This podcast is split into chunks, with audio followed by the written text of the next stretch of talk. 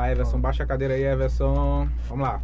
Ao vivo agora, começando mais o PBPE, PBPE Podcast, diretamente dos estúdios da PBPE TV e também na zona da Mata Norte de Pernambuco. E hoje conversando, recebendo aqui é, o Coronel Alberto Feitosa, é, deputado estadual de Pernambuco. Agradecer aí a todo o pessoal da Arte em Festa, é, Bosque das Flores em Pedras e Fogo, Itafiber provedor de internet, a R Serralharia, Instituto Monteiro Lobato, Loteamento Santa Emília, Lojão do Padeiro, Deli Charme Moda Íntima. Agradecer também a JR Ferriaço e Casa das Cinquentinhas na rua Joaquim Nabuco em També. Colabora assinando nossa página e canal, mande superchat e mande selos ah, nas lives. Acesse também pbpe.tv e sigam arroba pbpe cortes. Agradecer a colaboração de Bruno Lima e Everson Mangaká. Nosso muito obrigado aí a todo mundo. Conversando agora com. Eita, já acabou. O... Estamos aqui ao vivo, ao ó, vivo. Com, com o pré-candidato a governador, Antes Ferreira, que ligou para falar com Rafael da Galinha. É, antes, vou passar aqui o telefone para Rafael, Rafael da Galinha, estou aqui no podcast. É, uma, vou passar para ele, viu? Para você falar com ele, tá? E agradecer também aí a Rafael da Galinha, tá por aqui. Um abraço, Rafael, tá por aqui conosco. Vai, fala Pode falar ele. aí com o Anderson aí fora. Pode falar, Rafael, aqui. E, Coronel, é, começando. Bom, desculpa aí, foi inusitado. Não, né? sem problema. O pré-candidato a governador ligou na hora que nós estávamos Mas iniciando nosso podcast. Podcast é assim mesmo, não tem, é, a gente é. não tem, não tem um script, não. É. Coronel Alberto Feitosa, por que o, o senhor resolveu entrar na, na polícia? Tu fez a tua propaganda, falou com todo mundo. Deixa eu. Faça deixa, a sua agora, pode ficar à vontade. Hein? Deixa eu cumprimentar aí o Rafael da Galinha, agradecer o convite, foi, é, é ele que nos trouxe até aqui, aí também. Agradecer a você, Tiago, do PB é, PE, fazendo podcast. Já vi aí que você tem milhares tem um bocado, é, de seguidores. 230 né? mil, exatamente. Aonde no, no, no YouTube, Facebook, Instagram. Ainda estava querendo me ensinar como é que. É, mas parece que esse senhor não tem direito à monetização, não. Né? não político... Na verdade, eu nunca vi um político monetizado. É, político não, não tem. Queria cumprimentar Acho que o político já ganha bem, né? Já ganha bem. É. Não, calma aí, pô. A gente precisa de ajuda. é, né? Queria comentar a Glorinha também, sua sogra, né? É isso aí. É, saudosa memória do Coronel Lima. Coronel Lima, né? Levius Coronel Lima. Queria cumprimentar meu amigo daqui da Paraíba e já pedir a todos que são que, que forem de Pedra de Fogo que observem esse guerreiro, esse atuante deputado estadual, pré-candidato deputado federal pela Paraíba, meu amigo Carlos Gilberto. E, inclusive ele entrou em contato aqui falando que era para ter avisado ele que ele ia vir. É ele mesmo. Ali gosta de andar, viu? Trabalhador, é. Corredor. É, muito respeitado lá na Paraíba, muito respeitado também pelos seus colegas policiais, policiais militares, policiais civis. É o único policial da Paraíba que defende a, classe, né? A bandeira, é, né? Assim, é. peita aí o, sistema, Aí o defende, e, e, defende as coisas que são corretas, né? Corretas, né? Queria comentar também é, a todos que fazem a rádio RCFM. Amanhã nós vamos estar lá a partir das 12h30, sendo entrevistado por Everaldo Valois. Queria comentar o filho de Everaldo, Eduardo Valois. É sobrinho, tá sobrinho de Everaldo. Sobrinho, é? é? é? filho de Roberto Valois, né? E é sobrinho do, de Everaldo Valois. Everaldo, eu pensei que tá vendo aí. Bom, enfim, queria comentar a todos e dizer a vocês que eu estou à disposição. Já vou responder o que Tiago me perguntou. É, o que é que me fez entrar na, na vida militar, né? Na verdade, eu contei até lá na reunião que a gente fez, foi meio que acidentalmente. Eu sou filho de, de um casal que teve a minha apenas como filho homem, né? Os outros são duas, as outras duas são duas meninas. E aí, é, meu pai fazia questão, tinha servido ao exército, tinha sido tenente do exército, é, meu avô tenente da aeronáutica, chegou a ser, ser piloto da aeronáutica e queria que eu, que eu de alguma forma servisse o serviço militar obrigatório. E eu queria correr de serviço militar obrigatório. Então minha mãe me levou até a casa do tio Edgar, que era coronel do exército, ele mostrou a farda dele, eu me encantei com aquilo, e aí fui para o CPOR. Quando eu fui para o CPOR, gostei da vida militar, fiz concurso para academia, e aí assim ingressei com o sonho de toda a juventude, de jovem, né, de poder fazer uma carreira, e me orgulho muito de ter conseguido e ser oficial da reserva da minha gloriosa e respeitada é, força policial, a Polícia Militar do Estado de Pernambuco. Foi assim que eu ingressei. Depois é, servi em várias unidades operacionais da Polícia Militar, Regimento de Cavalaria, Cavalaria, né? É, batalhão de Rato Patrulha, é, batalhão de choque, depois fui chefe do Centro de Assistência Social, onde a gente pode assistir muito os policiais.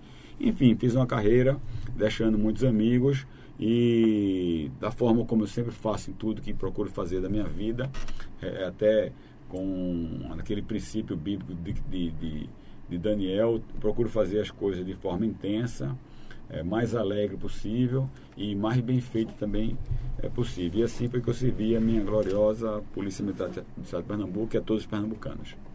Muito bem. E por que, em qual momento é, o senhor entrou na, na política? Como é que foi essa... essa... É, é, também contei lá na reunião, né? E foi o seguinte. Houve... Eu era vice-presidente da... A gente inventou... É, naquela época começou a haver, então, umas mobilizações no sentido, depois da Constituição de 88, para que os policiais que não podiam se sindicalizar, eh, os policiais civis podiam ser, ter sindicatos. Os policiais militares, por serem militares, não podiam ter sindicato. A Constituição proíbe.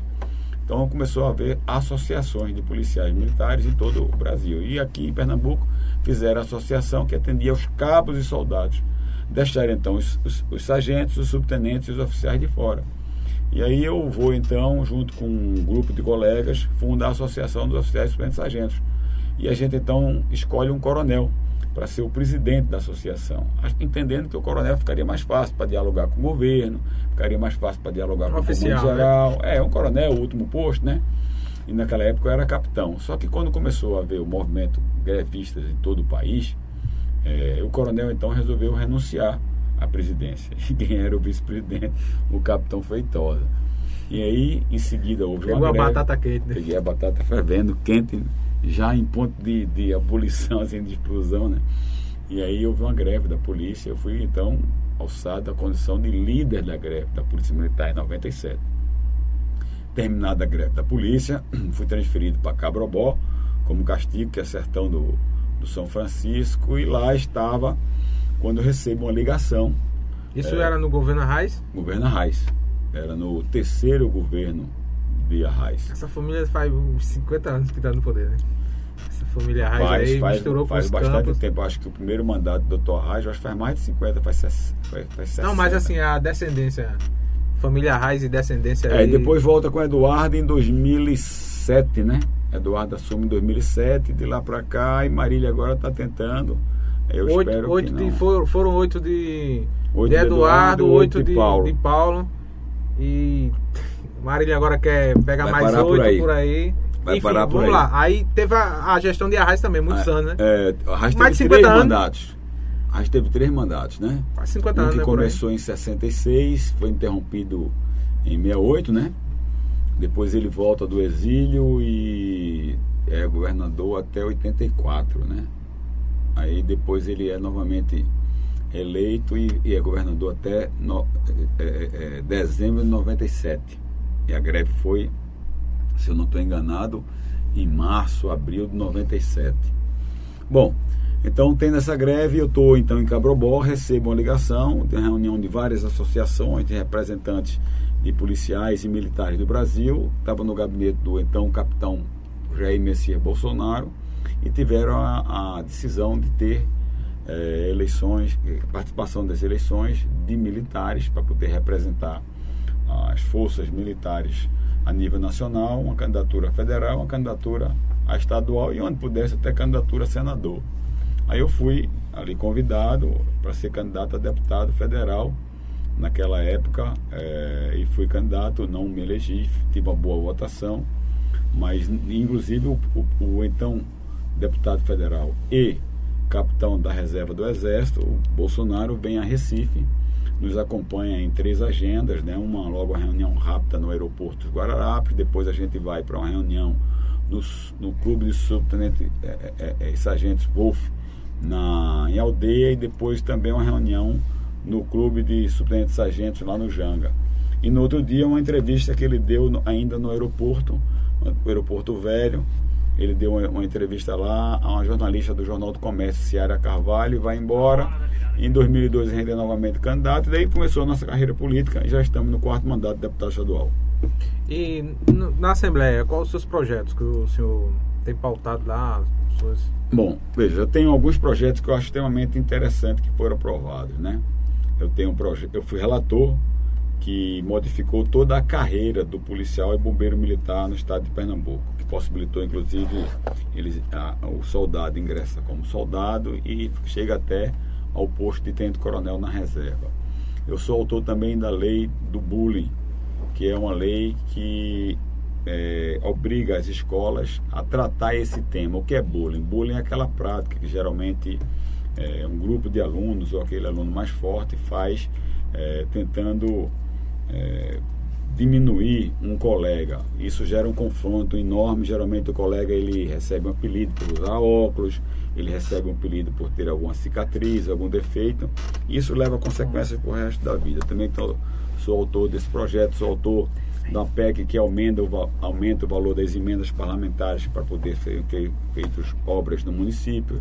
Agora mesmo sou autor de dois projetos que eu acho extremamente interessante, que é um que obriga palestra nas escolas semestralmente com relação a, a, o que é a droga, o que é o consumo de droga, o que é, é o mal que a droga causa nas, nas casas das pessoas. Sou também autor de um projeto que também está tramitando lá, que obriga aqueles que forem ingressar no serviço público, seja o serviço público do Estado é, ou nos municípios, a apresentar exames toxicológicos para que as pessoas possam é, ser policial, possam ser médico, possam ser professor, possam ter acesso eventuários, mas que não sejam usuários de drogas, porque não se admite chegar na delegacia, ter lá um delegado usuário de droga, não se admite você convidar uma guarnição da polícia, ter lá um usuário de droga, não se admite você levar seu filho para é, uma consulta médica ou para uma cirurgia, ter lá um médico usuário de droga. Então a gente também tem esse projeto, temos projetos também de obrigar palestras é, na, em qualquer empresa com mais de 200 funcionários sobre violência doméstica para que possa realmente diminuir, porque não adianta você muitas vezes, ah, vamos criar a delegacia da mulher. Sim, mas você vai ser, vai ser, vai dar solução à consequência. Vamos diminuir a causa. Então vamos fazer palestras. Tem que ter outras políticas para diminuir a causa. Exatamente. Então, esse é alguns dos projetos que nós temos na Assembleia Legislativa. Agora mesmo, por conta da, da situação que vive toda a, a, a região metropolitana do Recife, eu estou apresentando um projeto pedindo a isenção da taxa de bombeiro, da taxa de IPVA, da taxa é, redu da redução do ICMS para o comerciante e, e, e, e para quem perdeu tudo. A pessoa que perdeu tudo, ela precisa de um tempo do governo para poder se organizar. Então, também pedindo a isenção da taxa d'água e da taxa de esgoto. Então é assim que a gente tem atuado, como também fizemos isso no momento da pandemia. O governo implantou fecha tudo, mas não socorreu as empresas e não socorreu as pessoas. Então a gente tem atuado muito nesse contexto, no contexto de melhorar a vida das pessoas, no contexto de fazer ações preventivas, mas também no contexto de poder é, é, defender aquilo que é mais importante, que valorizar a, a, o ser humano, a vida e, e poder ofertar um melhor serviço público aos pernambucanos. Como o senhor vê a, o governo do estado, é, capital, nossa capital pernambucana, o Recife, como é que o senhor vê na, na mão da mesma família por décadas? Olha, é lamentável a situação que vive hoje o Recife. É, e eu digo isso, vocês estão aqui bem perto de João Pessoa, e com certeza muito daqui do povo de Itambé vai a João Pessoa. Então vá a João Pessoa, dê uma volta em João Pessoa, depois vá ao Recife, dê uma volta no Recife. Seu Deus, Recife é uma cidade hoje abandonada.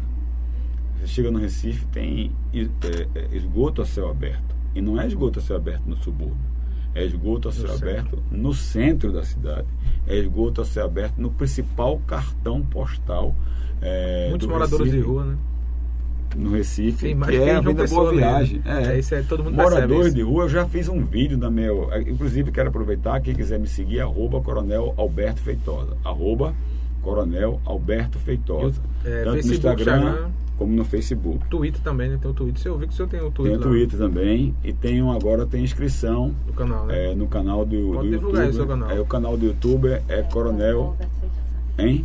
Coronel Alberto tudo Feitosa. Padrão, tudo padrão, tudo né? Tudo padrão. E o TikTok. E o TikTok Você também. tá no TikTok, rapaz, TikTok é, é rede chinesa. E aí, como é que o seu, seu de direita raiz, como é que você tá lá na... tem, Não, não tem esse negócio de... A gente tem que usar todos os tipos de plataforma. Você sabe a que a China que é, é complicadinha, né? Veja, a China é complicada, mas eu também sou complicado. A gente tem que enfrentar as coisas. Processo mesmo. só peste. Daqui a pouco a gente vai falar dos Faz processos. Não, vamos responder os processos. Mas eu estava dizendo um negócio aqui. De, de é, Recife. De Recife. E a gente, eu tenho postei nas minhas redes sociais, em plena pandemia, um grupo de homens que estavam ali na beira da praia, eles jogavam migalhas de pão na, em plena praia de Boa Viagem. Eles jogavam migalha de pão, os pombos chegavam lá, eles jogavam a camisa, pegavam o pombo e faziam uma, uma, uma, fogueira ali e comiam um pombo em plena Avenida Boa Viagem. Cartão da, postal do, cartão do Pernambuco. postal do Pernambuco. Você vê o grau de abandono. Você anda na Avenida Boa Viagem, é barraca. Pessoal com fome mesmo é, é caçando, né? O pessoal é, tá caçando, caçando barraca, aquelas barracas, aqueles quiosques destruídos. É, você vê barata, rato. Então é um caos geral a cidade do Recife. E agora a gente viu as consequências. Um dia a conta chega. As galerias todas entupidas de lixo. Choveu, barreiras sem tratamento e a gente viu já tem 124 pessoas que estão é, que vieram a óbito. Tinha uma ainda desaparecida, parece que é, foi encontrada. Então vai passar para 125, estava só retirando para ir para o IML, para o PML confirmar. A gente vê 7 mil pessoas é, que perderam tudo, né, em situação de extrema pobreza. É, e essas pessoas com 1.528 apartamentos do Recife inconclusos há mais de 10 anos que se arrasta essas obras. Então, Recife hoje, infelizmente, é um sinal de, de abandono e, de incompetência de gestão pública. E dando continuidade, governo do Estado. Esse aí vai receber um troféu, né? Se você colocar... Foi eleito é o pior governador. É, eu postei isso também tá no Google. É. é. foi eu que detectei isso, sabia? Na verdade, eu estava no meu gabinete e um dos meninos, foi Remilton que chegou, que trabalhou comigo, disse, ó, oh, você já viu aí, coloca no Google não foi André Correia. Coloca no Google e vê quem é o pior governador da história. Vou fazer um TBT para engordar mais esse negócio. É, faça aí, TBT. Aí TBT pergunta, é o pior governador do Pernambuco. É, pergunta, não, eu, eu posto a matéria com TBT. É, é, pronto. Aí você pergunta quem é o pior governador da história. Para encher mais a, a linguiça ali. E não é à toa. Você tem algumas imagens que parece que a gente já está se acostumando, né, Tiago? Por exemplo, o teto do maior hospital de emergência do Norte e Nordeste caiu no refeitório caiu num corredor e caiu na, na sala amarela, que é a sala onde tem gente em estado de crítico. Duas crianças morreram na fila de UTI por falta de UTI. Bebês, não é criança não, bebês tinham um de dois meses. Você tem medo de andar nas ruas do Recife? Não, ou, ou, em qualquer lugar, por exemplo, as pessoas estão me aconselhando a não ir mais pela PS75, que vá por outro caminho, porque tem risco de acidentes, tem risco de assalto. As pessoas não conseguem andar, é, Rafael, é, no Recife, no centro da cidade, na Vida Boa Viagem também, com medo de ser assaltado. A, a situação das estradas, quando eu vinha com Rafael para cá, Rafael dirigindo o carro, ele, dizendo, ele reclamando, dizendo que estava um absurdo, e está mesmo um absurdo, a PS75. Mas eu disse a ele, olha, ainda está muito melhor do que estradas que a gente tem no sertão, que a gente tem no Agreste, tem uma estrada que liga Vitória à, à, à escada. Meu amigo, eu fiz um vídeo lá. É um absurdo. Tem outra é, estrada que liga Itaíba a, a, Águas Belas. É um absurdo. Tem lá um senhorzinho que ele disse que já está há mais de um ano, ele mesmo tapando os buracos, como estavam aqui os combeiros, que a polícia proibiu de tapar. Então é um governo que é um desastre. Recursos sendo depositados em suas contas, daqui a pouco a gente está começando o inverno. É, Magno Martins, seu colega, comunicador, está fazendo. Conheço, é, converso muito com ele. Está é, fazendo a, a, a, uma matéria aí das obras inacabadas. Eu mandei para Magno Martins. Inclusive tem uma. Para aproveitar o aqui, tem uma creche em Biranga aí abandonada. Tem? Tem, no distrito aqui também. Veja. É, é manda, pra, manda lá para Magno Martins Manda para Magno Martins, né? Mas o, a gente está começando o inverno. A gente lembra aí, quem está nos ouvindo, não sei se você tem aí também audiência lá na Mata Sul, né? Belém de Maria, Catende, Palmares, é, Água Preta, Chechel, Moreno ali, já pega, Jaboatão também, Metropolitana ali. As pessoas estão lembradas do que aconteceu lá em 2010 e 2017, uma enchente. Pois bem, as barragens, Paulo Câmara vai receber um troféu também. Ele não colocou um tijolo nas barragens, ele vai culpar, dizendo foi o governo federal que não mandou recurso para ele. Mentira. O governo federal é, em janeiro de 2019, no primeiro mês do, do, do, do, mandato do atual presidente da República, ele mandou dinheiro para as barragens, panelas 2 e gatos. Acontece que o dinheiro está lá parado e o governador não consegue. Inclusive, até eu acho que Temer mandou também recurso para fazer barragem. E, se eu não me Temer mandou o recurso para fazer barragem, o Bolsonaro renovou esse recurso e ele não consegue. Então, sem dúvida nenhuma, é o pior governador da história eh, de Pernambuco e o resultado a gente está aí. Quando a gente coloca no Google, ele tem 76% de rejeição, bateu um recorde. E ainda tem essa questão do APS 75, né? Que começou em 15 milhões e já passa de 43 milhões. Olha, Isso é. essa questão da PS Complicado 75, demais. ela se repete. Agora mesmo tinha uma- também um, um Coronel, a justiça blogueiro. não vê isso não, né? Como é que é essa questão da justiça? A justiça, infelizmente, é muito lenta nesse sentido, né? Mas tem um blogueiro que colocou, tirando onda até com o deputado Rodrigo Novaes.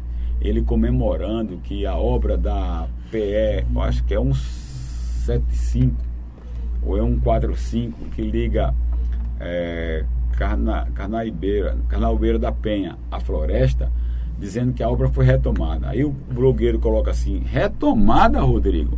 Essa obra já foi retomada cinco vezes. É o mesmo caso daqui.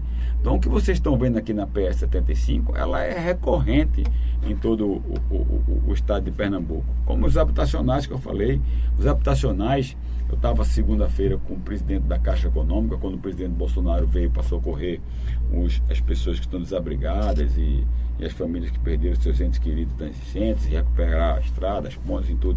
Bom, enfim, o presidente da Caixa Econômica disse que tem 1.528 apartamentos eh, em- em ainda paralisados na cidade do Recife, por- onde alguns já têm seis, eh, seis empreiteiros, então seis retomadas da obra. Aqui são três, que a gente não, que não aconteça que haja mais seis, porque já se passaram oito anos ele prometendo, prometendo. Eu soube que da última vez, me disse Rafael, que da última vez que ele veio aqui, a PS 75, ele disse que em oito meses, né, terminaria a obra. Não, pois em, bem, em setembro eu entrevistei Paulo Câmara, ele disse que imediatamente na próxima semana já estava começando a obra, em setembro. Aí janeiro, fevereiro, aí começou a obra ali. Já, já agora já Paulo- pegou o inverno. Paulo Câmara não sabe o que diz. A e ele obra- ficou nervoso assim, eu entrevistando É, ele a é. assessoria para, acaba É, com a entrevista. acaba, aí é, eu apertou, comecei a é, fazer as perguntinhas é. básicas, aí ele correu. A, do- a 232, a 232 é um absurdo. Você começa uma obra na época de inverno. A obra não tem sinalização, como não tem. É um desrespeito. Como não tem sinalização aqui. É um perigo, obra- é um perigo. Eu- falo pra minha esposa direto, não Tem uma pela essa curva lá, PS-75 não, pelo amor tem de uma Deus. curva lá que é um perigo. É um perigo. É. Eu passei por lá hoje. Bom, a 232 não tem uma sinalização. A obra começou, já paralisou. Você passa por lá, não tem obra. É o principal acesso a todo o interior pernambucano.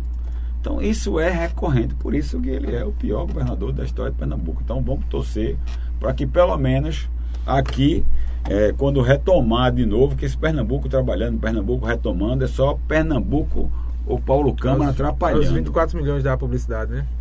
Inclusive Não, teve agora. disse que agora, você É um veja, absurdo isso. absurdo, 24 milhões quando a gente tem 7 mil pessoas desabrigadas. 24 milhões quando a gente é tem demais.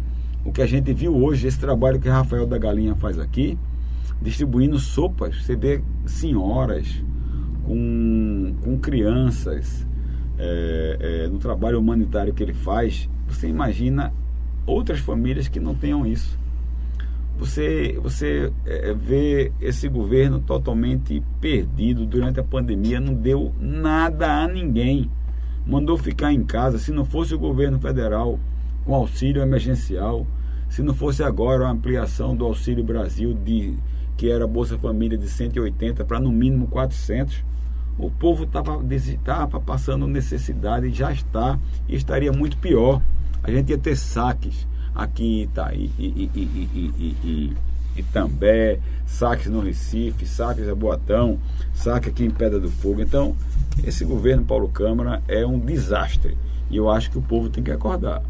Veja quem é o candidato dele, né? que o pré-candidato dele à eleição, é o Danilo Cabral. Não é possível que o povo vai entrar nesse caminho. Né? E aí os arrais e os campos são irmãos. Mas se não for Danilo e for Arraes, tá em casa. Eu digo direto isso. Não, se for Danilo. Não muda cara do, go- não muda do governo, é é. continuidade. Então é bom o povo Só abrir um os não olhos. vê isso, né? É, porque é assim, quando chega nas eleições municipais, eles brigam. Uhum. E fica tudo em casa. É, e fica em casa, porque ganha um ou ganha outro. É igual concorrer uma licitação. E meu irmão, ah, tu tem tua empresa, briga, briga, fica em casa. Ganha, fica em né? casa. Exatamente. Então, aí agora exemplo. novamente, né? É. Um candidato apontado pelos campos, Uhum. pelo Paulo, Paulo, Paulo Imposto, né? Paulo Imposto. É conhecido em Pernambuco por É, Paulo Imposto. Paulo. Imposto. E o outro lado Taxa você tem até a o Marília. Reis. Ou seja, se ficar nesse joguinho, vai ficar um ou outro. Então não vamos votar nem num, nem no outro. Tem outros candidatos. Eu mesmo tenho um pré-candidato que é o Anderson Ferreira. Ainda hoje eu estava conversando com alguém aqui, foi com o Rafael, ele dizendo que o preço do frango aqui é o mais caro da região. É mais caro do que na Paraíba, é mais caro que Alagoas. Por causa de quê? De imposto, Tiago. Essa reclamação não é só de Rafael, mas também outros empresários que já relataram para mim também que tem que fugir do Pernambuco, migrar, né, na verdade, do É. Pernambuco para Paraíba para pagar menos imposto com relação a essas, É. esse absurdo aqui em Pernambuco. Quando o. Principalmente no frango, né? Essa questão do. Mas em tudo. tudo, em tudo, mas assim. Eu fui em, em Pedra, Pedra ali perto de Arco Verde, visitar a Valilac.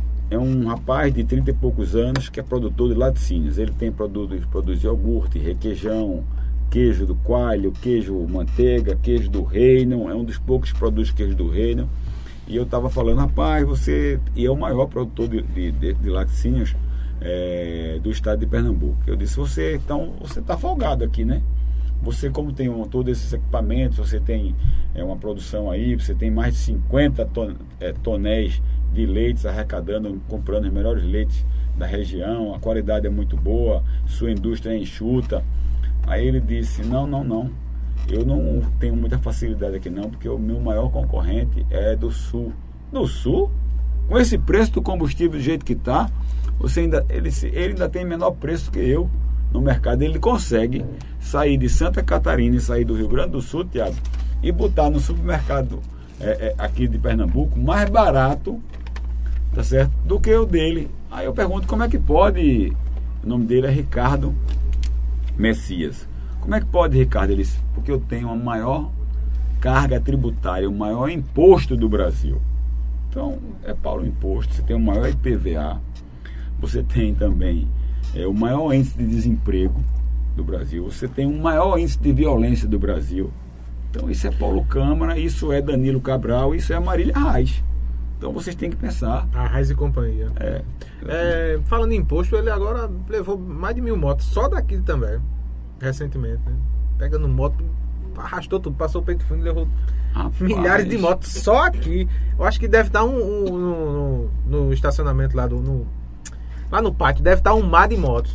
Você É. olhar assim, perder de vista. É, é o que eu digo, o cara, novas, o cara manda o cara ficar em casa, Depois recebe- buscar a moto do cara. recebe vultuosos recursos do governo federal, diz que tem em caixa mais de 5 bilhões de reais, não tem competência para gastar, quebra a economia do sujeito, é, deixa o cara desempregado, deixa o cara sem cliente, deixa a estrada do jeito que está, que tem um rapaz que tem uma churrascaria ali, diz que o, que o movimento dele despencou, ou seja, ele quebra a economia de uma região, quebra a, regi- a economia do estado, mete o maior imposto de PVA, mesmo com a pós-pandemia, o cara não consegue pagar, porque o cara ou paga o IPVA, ou paga as multas da É a motocicleta, gasolina e tudo ou, caro. é, ou então ele compra a bolacha do filho, Tem que escolher, né? né? Ele tem que escolher. Aí o cara compra a bolacha do filho. Aí Precisa agora trabalhar ele vem, na moto, né? É, ele, é- pronto, aí ele agora vem,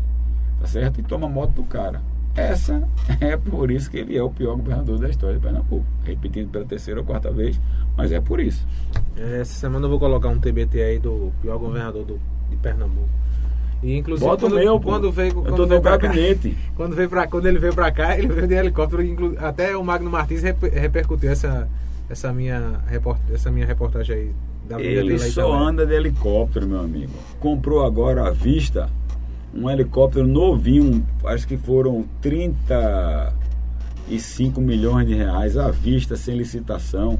Ele foi pra, eu, a gente estava em Arco Verde, ele anunciou que ia chegar em Arco Verde, aí eu- nós ficamos no mesmo hotel, lá em Arco Verde. Ia fazer uma ação do Simbora Pernambuco, que é uma ação da campanha majoritária, né? E aí lá também eu tenho um grupo que vota comigo. Aí estava lá antes Ferreira, que é o pré-candidato a governador, estava lá o Gilson Machado, que é o pré-candidato a senador. é, e a gente estava fazendo aí. No outro dia, o Paulo, Paulo, Cam, Paulo Câmara ia para lá, Rafael. Um governador, depois de oito anos de governo, ele foi para lá para inaugurar uma delegacia. Que o prédio ele nem construiu, Tiago. Ele foi pintou pintado, o prédio e alugou. Isso é o Caba não ter, depois de oito anos, o Caba não tem uma obra estruturante na região para inaugurar. Ele foi para lá, Cacilda, para inaugurar uma delegacia. Botou lá meia dúzia de birô, meia dúzia de computador, tá certo? E foi para lá inaugurar uma delegacia. Isso é vergonha. Agora ele foi de quê? De helicóptero. O, o voo que ele fez de helicóptero, as diárias de segurança, de piloto, de tudo, foi mais caro do que o investimento que ele fez na delegacia. Pois bem, aí eu fiquei no mesmo hotel que o pessoal chegou antes para fazer aquele precursor. Eu perguntei, o governador vem mesmo amanhã? Ele disse, vem amanhã, o governador vem amanhã às 9 horas. Ele vem como, cara? Ele vem de helicóptero. Aí eu comecei a rir. E o que é pior, os próprios é, segurança, o próprio pessoal da equipe de governo também começaram a rir. Se ele vier em També, ele não vai passar por essa estrada. Ele vai passar por cima. De helicóptero. Ele já veio aqui, veio de helicóptero, não foi? Pronto. Então, é o, é o rico, né? É o rico. E a gente que se lasca nas estradas.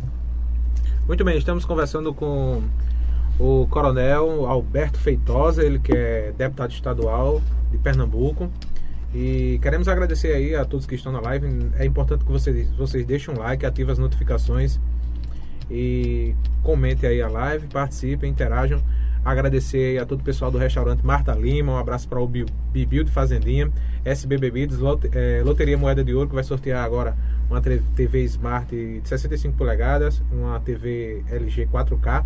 Para concorrer é fácil, é, paga três jogos, assina lá três jogos e paga três contas você está concorrendo agora dia 23 de junho, não é isso, Bruno Lima? Tuk Tuk Táxi de Itami, Multiodonto, Bela Nua Criações, Expresso Gás, é, em Pedras de Fogo, Padaria Santa Ana, mandar um abraço também para todo o pessoal do frigorífico Bom de Preço, lá do bairro do Maracujá, em, Juri, em Biranga, Juripiranga, Juripiranga. Um abraço aí para o empresário Rafael da Galinha. Padaria Santa Ana, pague já. Colabora assinando nossa página e canal, mande superchat, mande selos e e acesse também o nosso portal, né? pbpe.tv, que é o nosso site. E arroba pbpecorte, siga aí. Tem alguma coisa que eu fiquei impressionado aqui. Há muito tempo que eu não via tuk-tuk. Eu quis fazer quando fui secretário de turismo, até botar tuk-tuk para andar pela rua da cidade do Recife, para os turistas, né? Mas eu vi tuk-tuk. Aqui é comum ter tuk-tuk? Não, foi recente. É recente, recente, uns três anos. Aí estourou. Foi um rapaz que trouxe um, aí tem, emprestou, tem bem uns 10 agora. Ele trouxe isso de onde? De Portugal, foi? Não sei, foi da. Aqui, Comprou. Aqui, né? Aqui vende, aqui vende? Ah, no Brasil, não, no Brasil tem, é. tem a Honda, eu acho Mas que eu... veio alguns, construiu alguns Foi? lá em Manaus. Eu vi um negócio extremamente é, interessante aí, aqui. É, eu vi o tuk-tuk, tem um vidrozinho, né? Uhum. E tinha um adesivo. O adesivo é Pix. Você pode pagar o seu tuk-tuk com Pix e o Pix é uma operação é, que você faz transferência de qualquer valor, pode fazer de 10 reais, 20 reais, até de 10 mil, 20 mil, é, é, é, é, sem pagar nada aos bancos. Isso foi um grande feito pelo governo federal por ter coragem de enfrentar os banqueiros.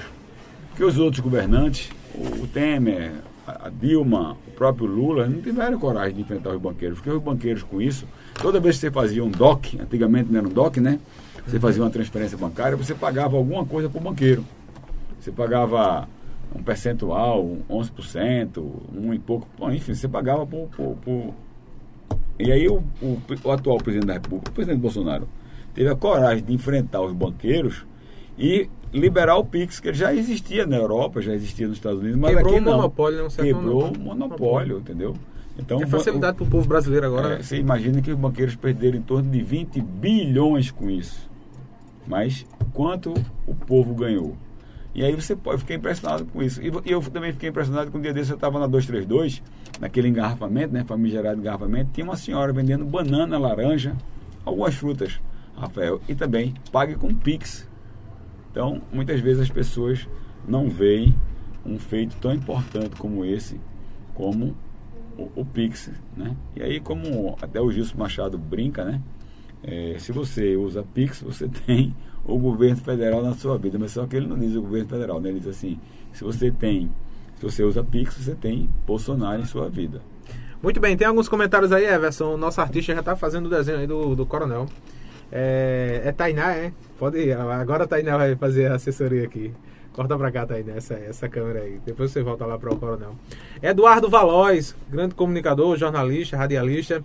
Boa noite a todos. Paulo Câmara fez a bondade de reajustar o IPVA automotivo, fazendo os usuários de carros e motos é, transferindo para Paraíba, que existe uma flexibilidade muito melhor que em Pernambuco. Deputado, segundo um comentário de um vereador aqui da cidade, o senhor é, um, é ameaçador de parlamentares feministas, isso procede? Bom, primeiro vamos falar do, do IPVA. Do IPVA, né? Eu fui autor, inclusive, eu junto com o Coronel Meira, que à época era presidente do PTB, a gente entrou na justiça é, porque foi um aumento abusivo é, do IPVA, né?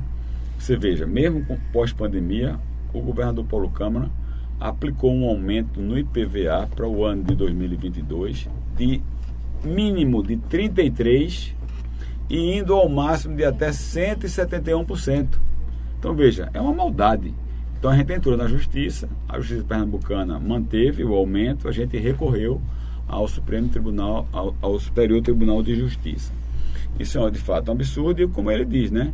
Isso faz com que o emprego suma daqui, a renda suma daqui, porque o cara vai pegar o carro, vai comprar um carro na Paraíba para ficar rodando aqui dentro, não é verdade?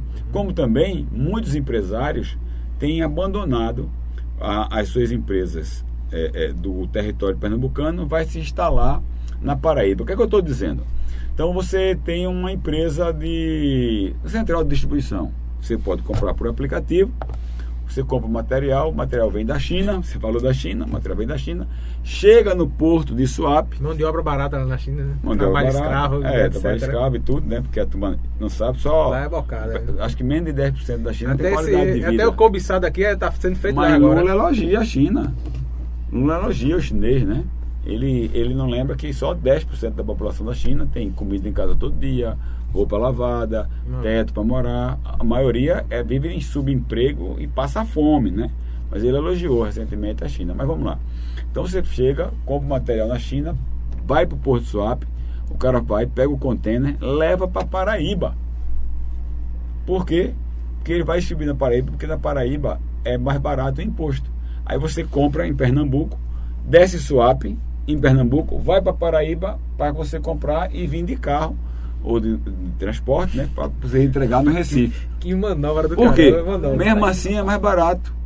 Mesmo assim é mais barato. Por quê? Porque os impostos em Pernambuco são todos maiores, como é o caso do Bom, Com relação aos pequenos empresários, né, que compram um carro é, grande, um caminhão, essas coisas, é. ah, o prejuízo é menos na Paraíba. Ah, então, Aqui quando ele é... disse Pernambuco retomando, Pernambuco retomando aquela propaganda lá, eu peguei e liguei para o empresário, ó, queria entender melhor esse projeto aí que o Pernambuco está dizendo Pernambuco retomando, vai gerar emprego, ele disse conversa feitosa. O que pode é, é, é aumentar emprego em Pernambuco, e Pernambuco, eu repito aqui, é o estado com maior índice de desemprego, e aí mais uma vez eu vou falar bem do governo federal. Você sabe quantas pessoas tem de carteira assinada no, no, em Pernambuco? Sei lá, sei 1 milhão 280 mil. Você sabe quantas pessoas recebem o Auxílio Brasil em Pernambuco? 1 milhão e 600 mil. Ou seja, tem mais pessoas recebendo o Auxílio Brasil, sendo socorrida pelo governo federal do que de carteira assinada. Puto de quê? Puto do pior governador da história de Pernambuco, que é o Paulo Imposto, que cobra imposto absurdo, o cara sai daqui e vai montar a sua empresa lá na Paraíba. Você acha que o galpão, a distribuidora, vai contratar gente de Pernambuco vai contratar gente que mora lá na Paraíba? Vai contratar paraibano. Você vê aqui bem vizinho aqui o desenvolvimento, que é a cidade de Pedra de Fogo. Você acha que o cara vai montar um negócio em Pedra de Fogo vai montar em També? Com Inclusive as empresas estão tá, tá indo tudo para Pedra de Fogo. Pedra de Fogo está é, tá entre a, a, a, sétima economia da Paraíba, está bem desenvolvida. Estou dizendo aqui não é mentira, é? É verdade. É verdade, vocês estão sentindo na Casas pele. Bahia está chegando lá. Aí, a senhora que está formando um filho, a senhora que tem um neto, você acha que o seu neto vai trabalhar aqui ou vai trabalhar na Paraíba? Vai trabalhar na Paraíba. Então, daqui a pouco, a, a, as coisas aqui deixam de ter.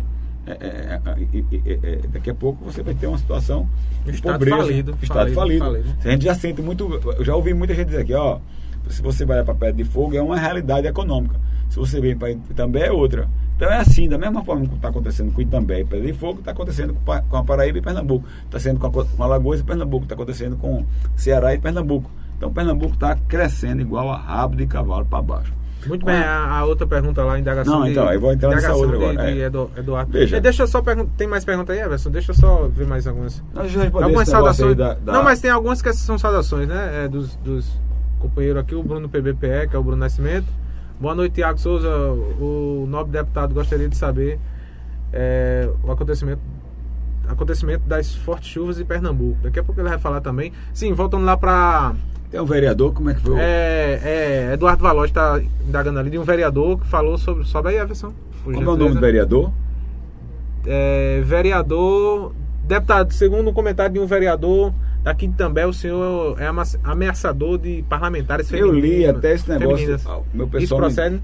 É, é, é, eu li Foi até. na postagem de, de Rafael da É, Galinha. eu vi até de. de- Que eu repostei, foi o vereador Ronaldo Fernandes, É do PT, né? PT daqui também. É, esse pessoal do PT gosta das coisas erradas. Primeiro promove a marcha da maconha, é, apoia um, um- um ex-presidiário. Então, esse pessoal do PT, eu soube até que esse, esse mesmo vereador, ele entrou na faculdade na Bahia, alegando ser índio. Ele é índio, ele é louro, ele Não é. sei. Como é que ele é? É, da minha cor. É, então, ele é difícil. Não sei qual é a tribo dele, hein? A tribo também é. Então, eu gosto logo de. Coisa seguinte, É meu conterrâneo do eu sou um Maracujá. cara, eu sou um cara muito meu vizinho, tranquilo. nosso conterrâneo aqui. Meu de Rafael, um cara amigo da gente aqui do mas Maracujá. o cara que faz fake news, ele tem, a gente tem que responder a ele. Veja, eu me considero um dos caras mais é, cordatos, assim, mais educados, mais atenciosos. É, principalmente com respeito à, à- à mulher. Você viu hoje a, a forma como eu tratei a irmã, abrindo a porta para ela, isso é meu dia a dia. O que é que houve aí? Mais um fake news desse mandato coletivo, que não existe mandato coletivo, existe uma deputada que é a Jo Cavalcante, a Jo, é, não Como é muito que é essa, essa questão do mandato vai coletivo? Como é que funciona isso? Então, veja, eu já processei ela, inclusive, é, por um fake news que ela fez. Né? Me acusando de injúria, até dizendo que eu era homofóbico, que eu era racista. Ser de direita hoje é tudo homofóbico, que é você- tudo que não presta. Toda vez que você contesta ela é, de alguma coisa, ela vem com aquele chargão, que é um- uma, uma coisa do pessoal, né? Sou pobre, sou mulher e sou preta. Sou preta, sou pobre. Como isso fosse depreciar alguém. Não vejo nada demais. Você pode ser pobre, mas você pode eh, ter inteligência, você ser trabalhador. Certo? Eu também não sou rico. Você pode ser preto. Qual o problema de ser preto? É.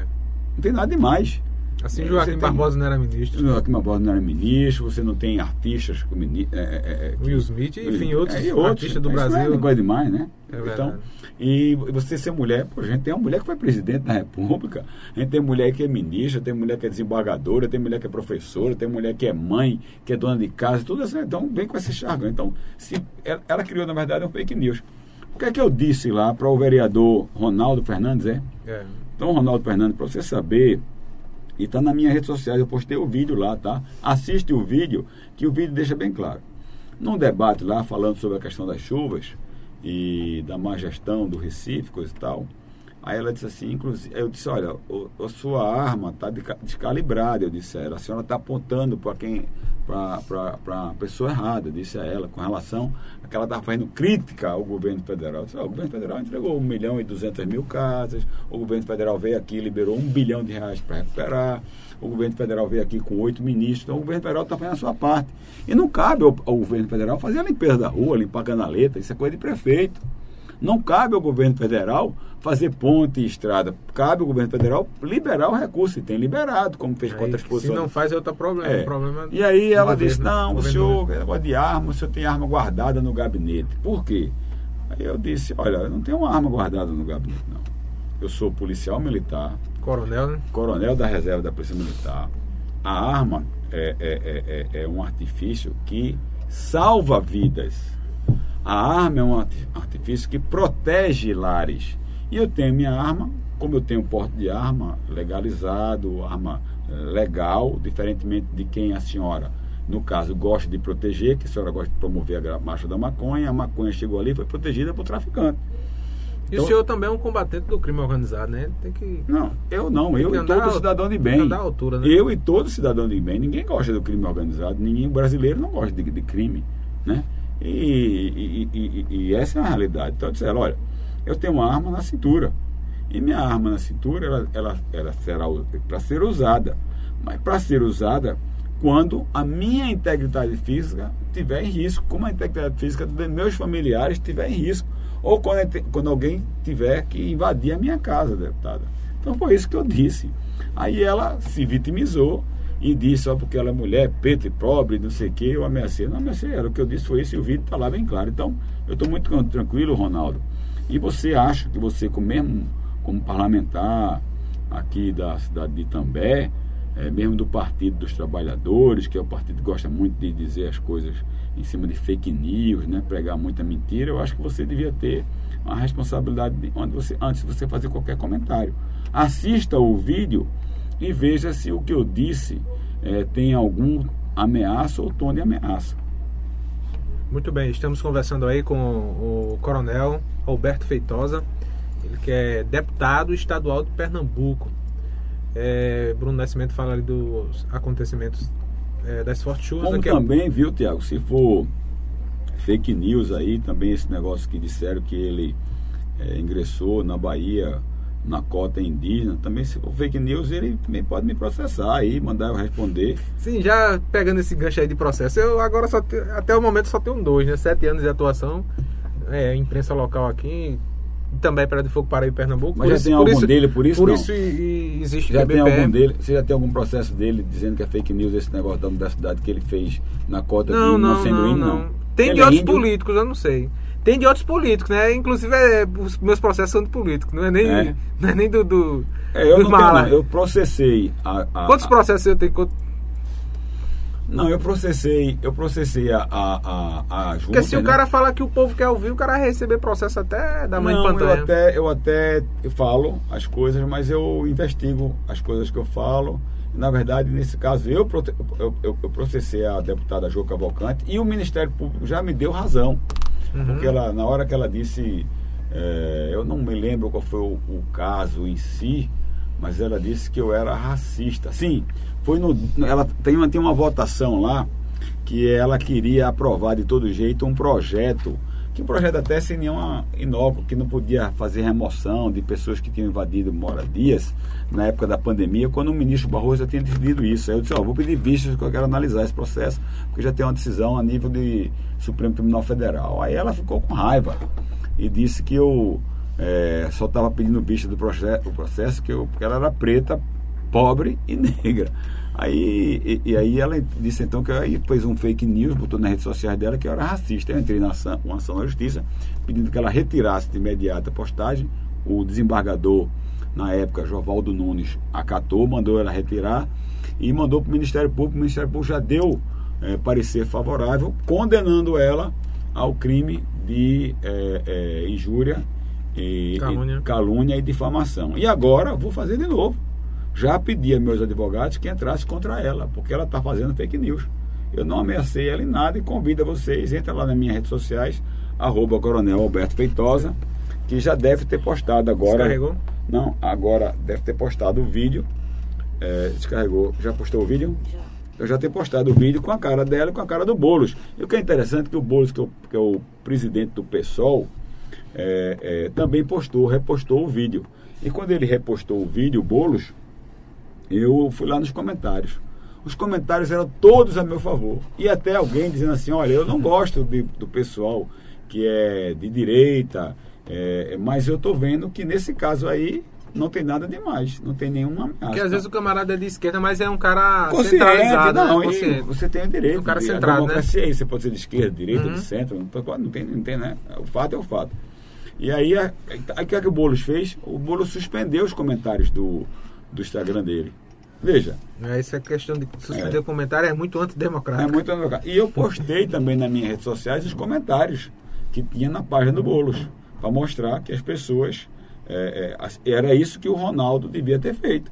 Ele devia ir lá, ver o vídeo, e depois de ver o vídeo, então ele fazia o comentário. Mas o, que, o comentário que ele fez foi, foi injurioso.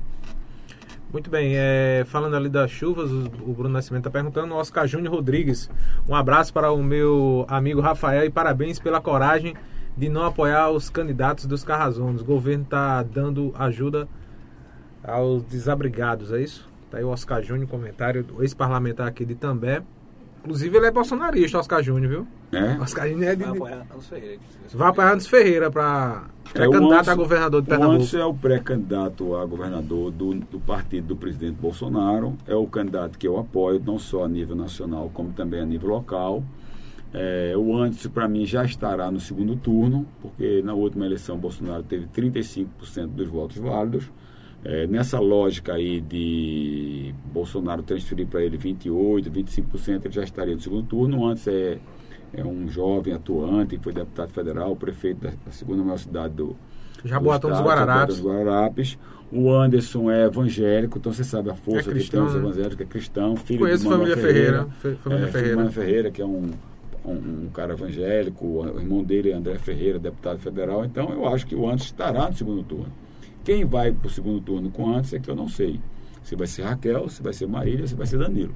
O que eu torço é que a gente ganhe as eleições para a gente possa mudar essa situação que a gente acabou de falar aqui no estado de Pernambuco. Essa miséria toda que vem de muito tempo na mão dessa esquerda que só faz cada vez mais piorar a vida das pessoas, deixar as pessoas cada vez mais com medo de às ruas pela segurança, com, com falta de emprego, com impostos altos, com estradas da situação que está a PS75, com os hospitais, eh, com gente morrendo nas filas dos hospitais, gente, é, que eu digo é bebê. Imagina você levar um filho, um bebê de meses, e o bebê morrer na- no braço da mãe porque não tem uma UTI. Isso é inadmissível. Muito bem, é Ginaldo Marinho, boa noite, Tiago. Boa noite, deputado. É Clécio Monteiro, boa noite, Riacho das Almas. É Pernambuco? É, as das Almas é ali pertinho de. Saindo de Caruaru, você entrando à direita com destino a Passeira, você passa por Riacho das Almas. Jean É uma Kleber. região que tem muito também o Jean Polo da. Sulanga, é, o Polo da Sulanga, lavanderia, é uma região bem economicamente ativa. Vamos lá, Jean Kil- Kilder, né? Jean Chicleteiro, não é isso? Isso. Boa noite, acompanhando o podcast. Estamos juntos por melhorias para todo o povo e também estamos junto, Coronel Feitosa e Rafael da Galinha. E o Bruno, tem mais comentários? O Bruno, o nobre deputado contra a favor, é, contra o favor do porte de arma. Ele é a favor, né, Bruno? É coronel e Veja, veja. é, não arreia não, né? Como diz não o é ditado questão de popular. arma. Tem uma frase que é muito boa. Não é questão de arma, é uma questão de liberdade. Eu vi um comentário ontem que eu achei muito interessante. O que eu defendo é que o cidadão de bem possa se dirigir a uma, é, é, uma empresa e com, adquirir uma arma. Mas em que condição? Ele vai ter que apresentar o seu CPF, ele vai ter que apresentar a sua identidade, ele vai ter que apresentar os seus antecedentes Endereço, criminais, endereço. um endereço fixo e ele vai ter também que ter um atestado que ele está ali com exame psicológico para poder ter dia, né? a arma. Pra e o porte ainda ele tem que fazer um curso para poder manusear a arma. Ele vai ter que ter um cofre em casa para poder guardar a arma. Então veja que tem uma série de requisitos. Não é assim Você tem uma chegar. arma legal. Porque o, eh, o pessoal fica com essa narrativa, né? Ah, o Bolsonaro Não. só quer dar arma pro Agora povo, não sei o veja, quê. E para que é que o cara numa situação dar- de e- arma dessa e o ele vai negócio- andar ele vai andar com a arma para fazer. Depois de toda essa questão, o cara vai andar com a arma para fazer besteira. Não, quem Vai faz vai vai não. coisa errada é, é o criminoso. É o criminoso. O criminoso no Brasil tem dificuldade de adquirir arma. Tem, é no mercado negro ali, de toda esquina Compra. tem um, então, um veja. Então é o que eu digo. Agora, o PSOL, a Jô Cavalcante, o Boulos, eles patrocinaram a Marcha da Maconha, que ocorreu lá no Recife, num sábado, em plena luz do dia, em frente ao quartel do Comando Geral, onde as pessoas consumiam maconha, consumiam o crack, que eu fui lá no domingo, estava cheio de colher de pessoas que consumiram o crack. Ven- marica, compraram maconha, compraram crack, ou seja, houve tráfico de droga. A droga chega em Pernambuco pelos Correios. Não. A droga chega em Pernambuco por alguma transportadora com nota fiscal. Não, ela vem através do narcotráfico, do traficante. O traficante leva aquilo ali com flores na mão, não, tudo com Com- a com K-47, né? entendeu? Então, na verdade, o 40. Boulos defende arma também. Só que ele defende arma na mão de criminoso. Porque na- a partir que o Boulos, que é a Jô Cavalcante, patrocina a marcha da maconha, patrocina o que a gente viu ali, as pessoas em cima de uma rural, dizendo assim, ô polícia, maconha é uma delícia. Então ele patrocina a desarrumação. E a outra droga frase também, o Leo, Leo, Lula, como é? é o leu, leu lá, eles gritavam, né? É, aspas, o leu, leu lá. vamos em Lula votar para poder a, a, a, droga liberar. Né? Que eles defendem a liberação das drogas. E isso é muito sério, Tiago. As pessoas podem estar ouvindo lá e dizer, não, mas isso é porque é a maconha, porque. Veja, a gente vê depoimentos de mães desesperadas. Perderam. É triste, é triste. É triste demais. Eu, eu faço reportagem policial aqui e a maioria dos assassinatos, dos homicídios é. 99% é tudo ligado às drogas. Veja como é triste. Eu acompanho o sofrimento de muitas vi, mães, né? É, eu já Infelizmente. Vi, eu já vi entrevistas com traficantes onde um entrevistador chegou assim e disse: Você quer, você vende droga, você trafica a droga, você, é, você quer o seu filho usando droga? Ele diz na hora que não. Geralmente os caras não são usuários, né? Não são usuários, então ele não quer aquilo. Sabe que é uma, ele uma sabe merda, que sabe que é ali, porcaria, né? Ele sabe que aquilo ali destrói a vida das pessoas. Ele sabe que aquilo ali destrói a família. A gente chega em casas, é, entra em algumas casas que não tem mais geladeira, não tem mais fogão, não tem mais sofá, não tem mais televisão, porque o, a mãe já vendeu tudo para poder alimentar o vício do filho. Quando muitas vezes a gente vê a mãe chorando porque os filhos desapareceram e quando aparecem, aparece só o cadáver dos filhos. Uma Às droga. vezes muito nem aparece, são enterrados. Aí vem o PSOL, vem as juntas, vem a Jô Cavalcante com mais um fake news dizendo que é, que é contra a arma. Não, ela é contra a arma legal. Porque quem alimenta, quem patrocina, como eles patrocinaram a marcha da maconha, ele é a favor da, da, da arma de forma ilegal. Então eu sou a favor do porte de arma, eu sou a favor que o cidadão de bem tenha a condição de se defender. Quem está dizendo isso não é Alberto Feitosa. Quem está dizendo isso é o artigo 144 da Constituição. Ele diz assim: segurança pública, dever do Estado. Ponto. Se você pegar o telefone, tiver acontecendo alguma coisa na sua casa, você acha que a polícia vai chegar rápido?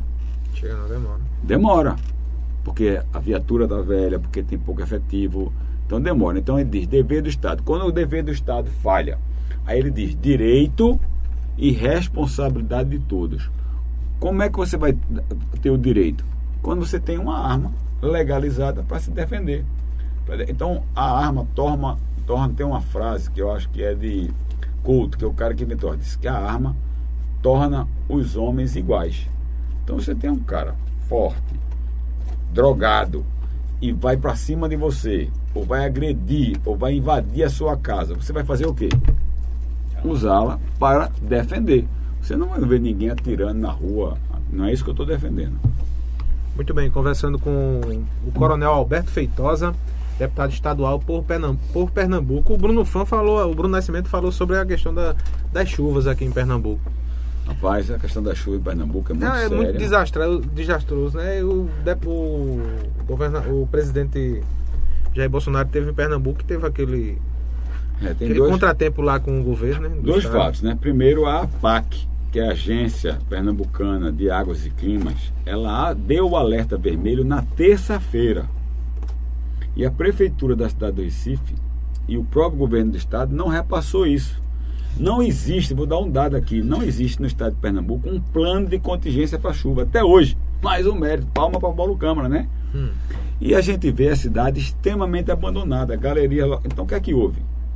As pessoas, infelizmente, numa situação é, de miserabilidade, numa situação de vulnerabilidade do ponto de vista de moradia, acabei de dizer que tem 1.528 apartamentos é, que estão inacabados é, obras de responsabilidade da Prefeitura da cidade de Recife, as pessoas moram em barreiras, na, na beira de barreiras. Então acontece isso, é, é, é lamentável, como eu também estou muito preocupado, já disse aqui, que vai, pode acontecer com o pessoal da, do, da Mata Sul, porque as barragens, mesmo com dinheiro depositado pelo governo federal, as barragens não foram feitas por Paulo Câmara e por sua turma, é, é, então eu tenho muita preocupação. E como você disse, né? Agora veja, depois de uma catástrofe dessa, o presidente da República manda para cá no domingo quatro ministros. Ministros importantes, ministro da saúde. Por quê? Se você olhar a imagem, ainda está alagado lá. Então vai ter leptospirose, gripe, sangue. Tem uma série de doenças que geralmente se prolifera depois de um episódio desse de chuva. Ele mandou o ministro da Saúde. O secretário da Saúde de Pernambuco foi? Não. O secretário da Saúde da Prefeitura do Recife foi? Não. O prefeito da cidade do Recife foi? Não. O governador foi para conversar? Não. Ok. E o teto do Hospital da Restauração da Os caindo. caras são miseráveis, tem pena dó da população não. Não. Quer saber de Aí ele mandou o ministro né? da Cidadania, que é o cara que é responsável pelo Bolsa Família, que é o cara que é responsável pelo Auxílio Brasil, que é o cara que é responsável por toda a liberação de cesta básica, não sei o que, de assistência social. Ele teve alguém lá não. Ele mandou também o ministro do Turismo, mandou o ministro da Defesa e mandou o ministro do Desenvolvimento Regional, que é o ministro que construiu a transposição do Rio São Francisco, que é construiu a estrada, comprou as pontes, construiu, entendeu? Mandou esses quatro ministros. O governador de Pernambuco e o prefeito da cidade não lá foram. O prefeito de Jaboatão foi, já saiu com um cheque de 2 milhões e 300 mil reais. Na segunda-feira, o presidente da República vem pessoalmente e, ao invés, e traz esses quatro ministros e mais quatro.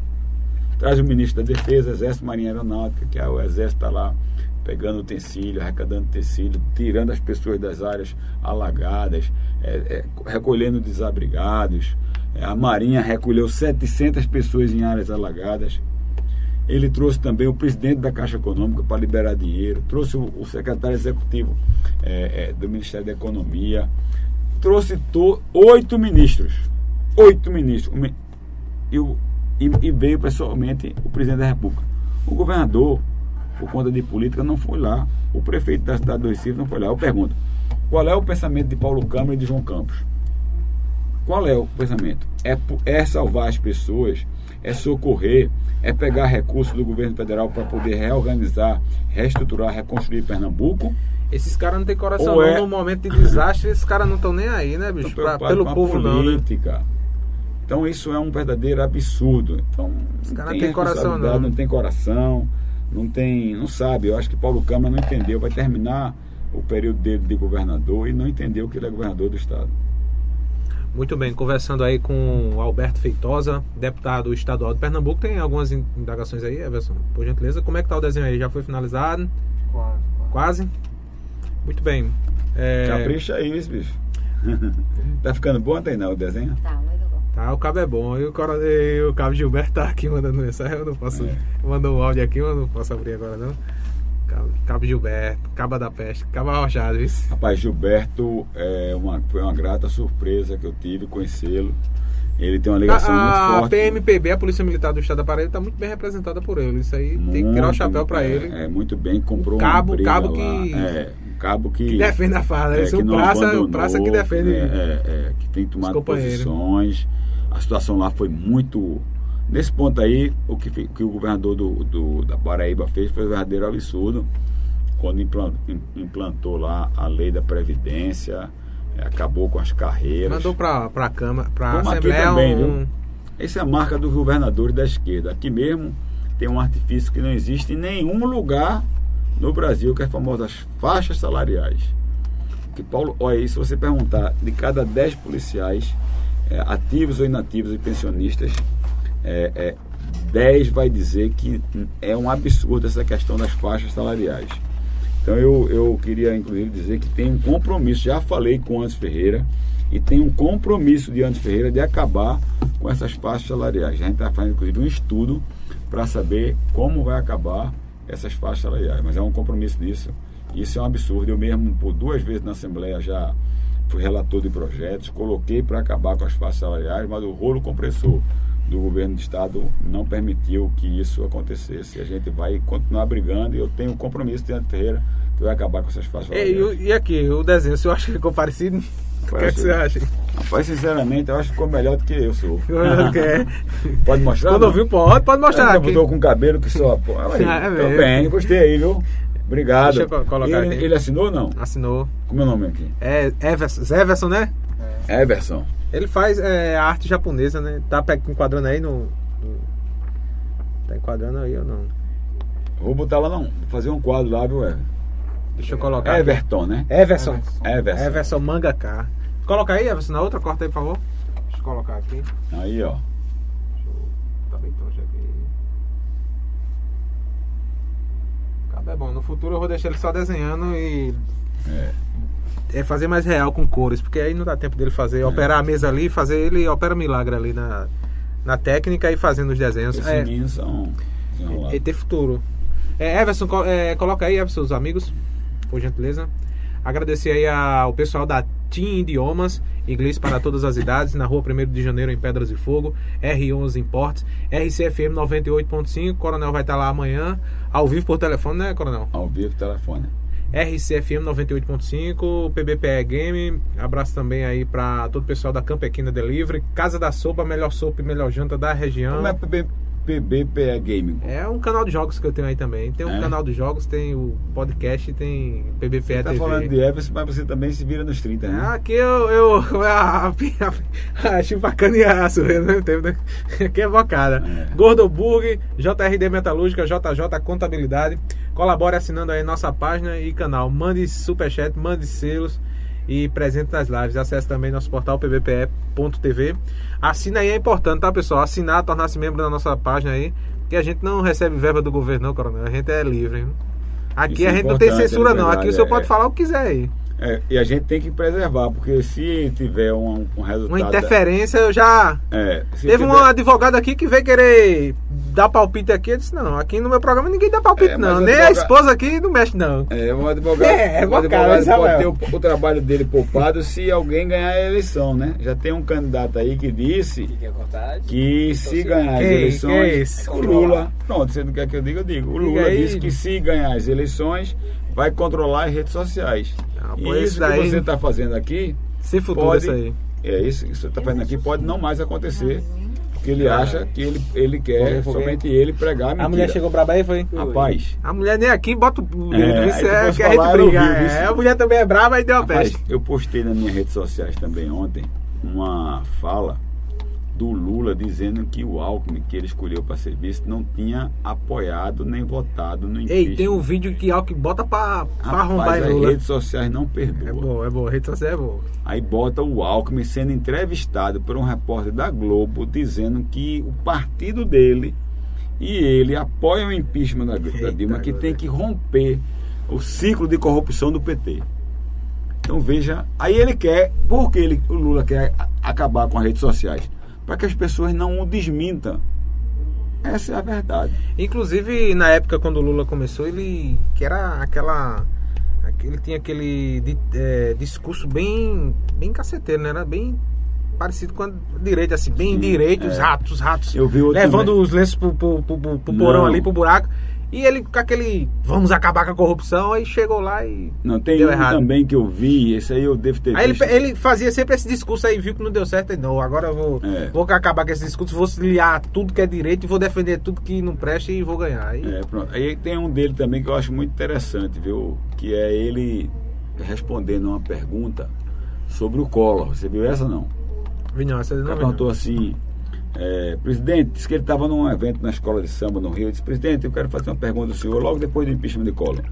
O que é que o senhor acha? Isso eu tenho pena de Collor? Disse, Olha, eu tenho pena de Collor, o Collor deve ser doente, porque teve toda a oportunidade de ser presidente do Brasil e se envolveu com atos de corrupção.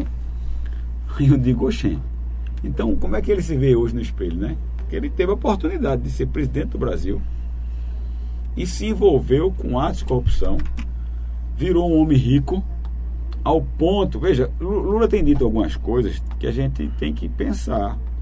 Lula disse que, que não devia uma pessoa da classe média muito rica, que ter duas, três televisores de casa. Para que isso? Bastava uma televisão. Né? É, que a casa não precisa ter quantos quartos. Mas ele agora casou, fez uma festa de casamento que gastou 980 mil reais. Calcula aí, você que é funcionário público, que você que ganha um salário mínimo, quantos anos você necessitaria para ganhar 980 mil reais? Uns 40 anos ou mais. Não, uns 55 Mais? anos 55? para poder ganhar isso. É, isso sem você gastar com nada, né? Você acumular isso.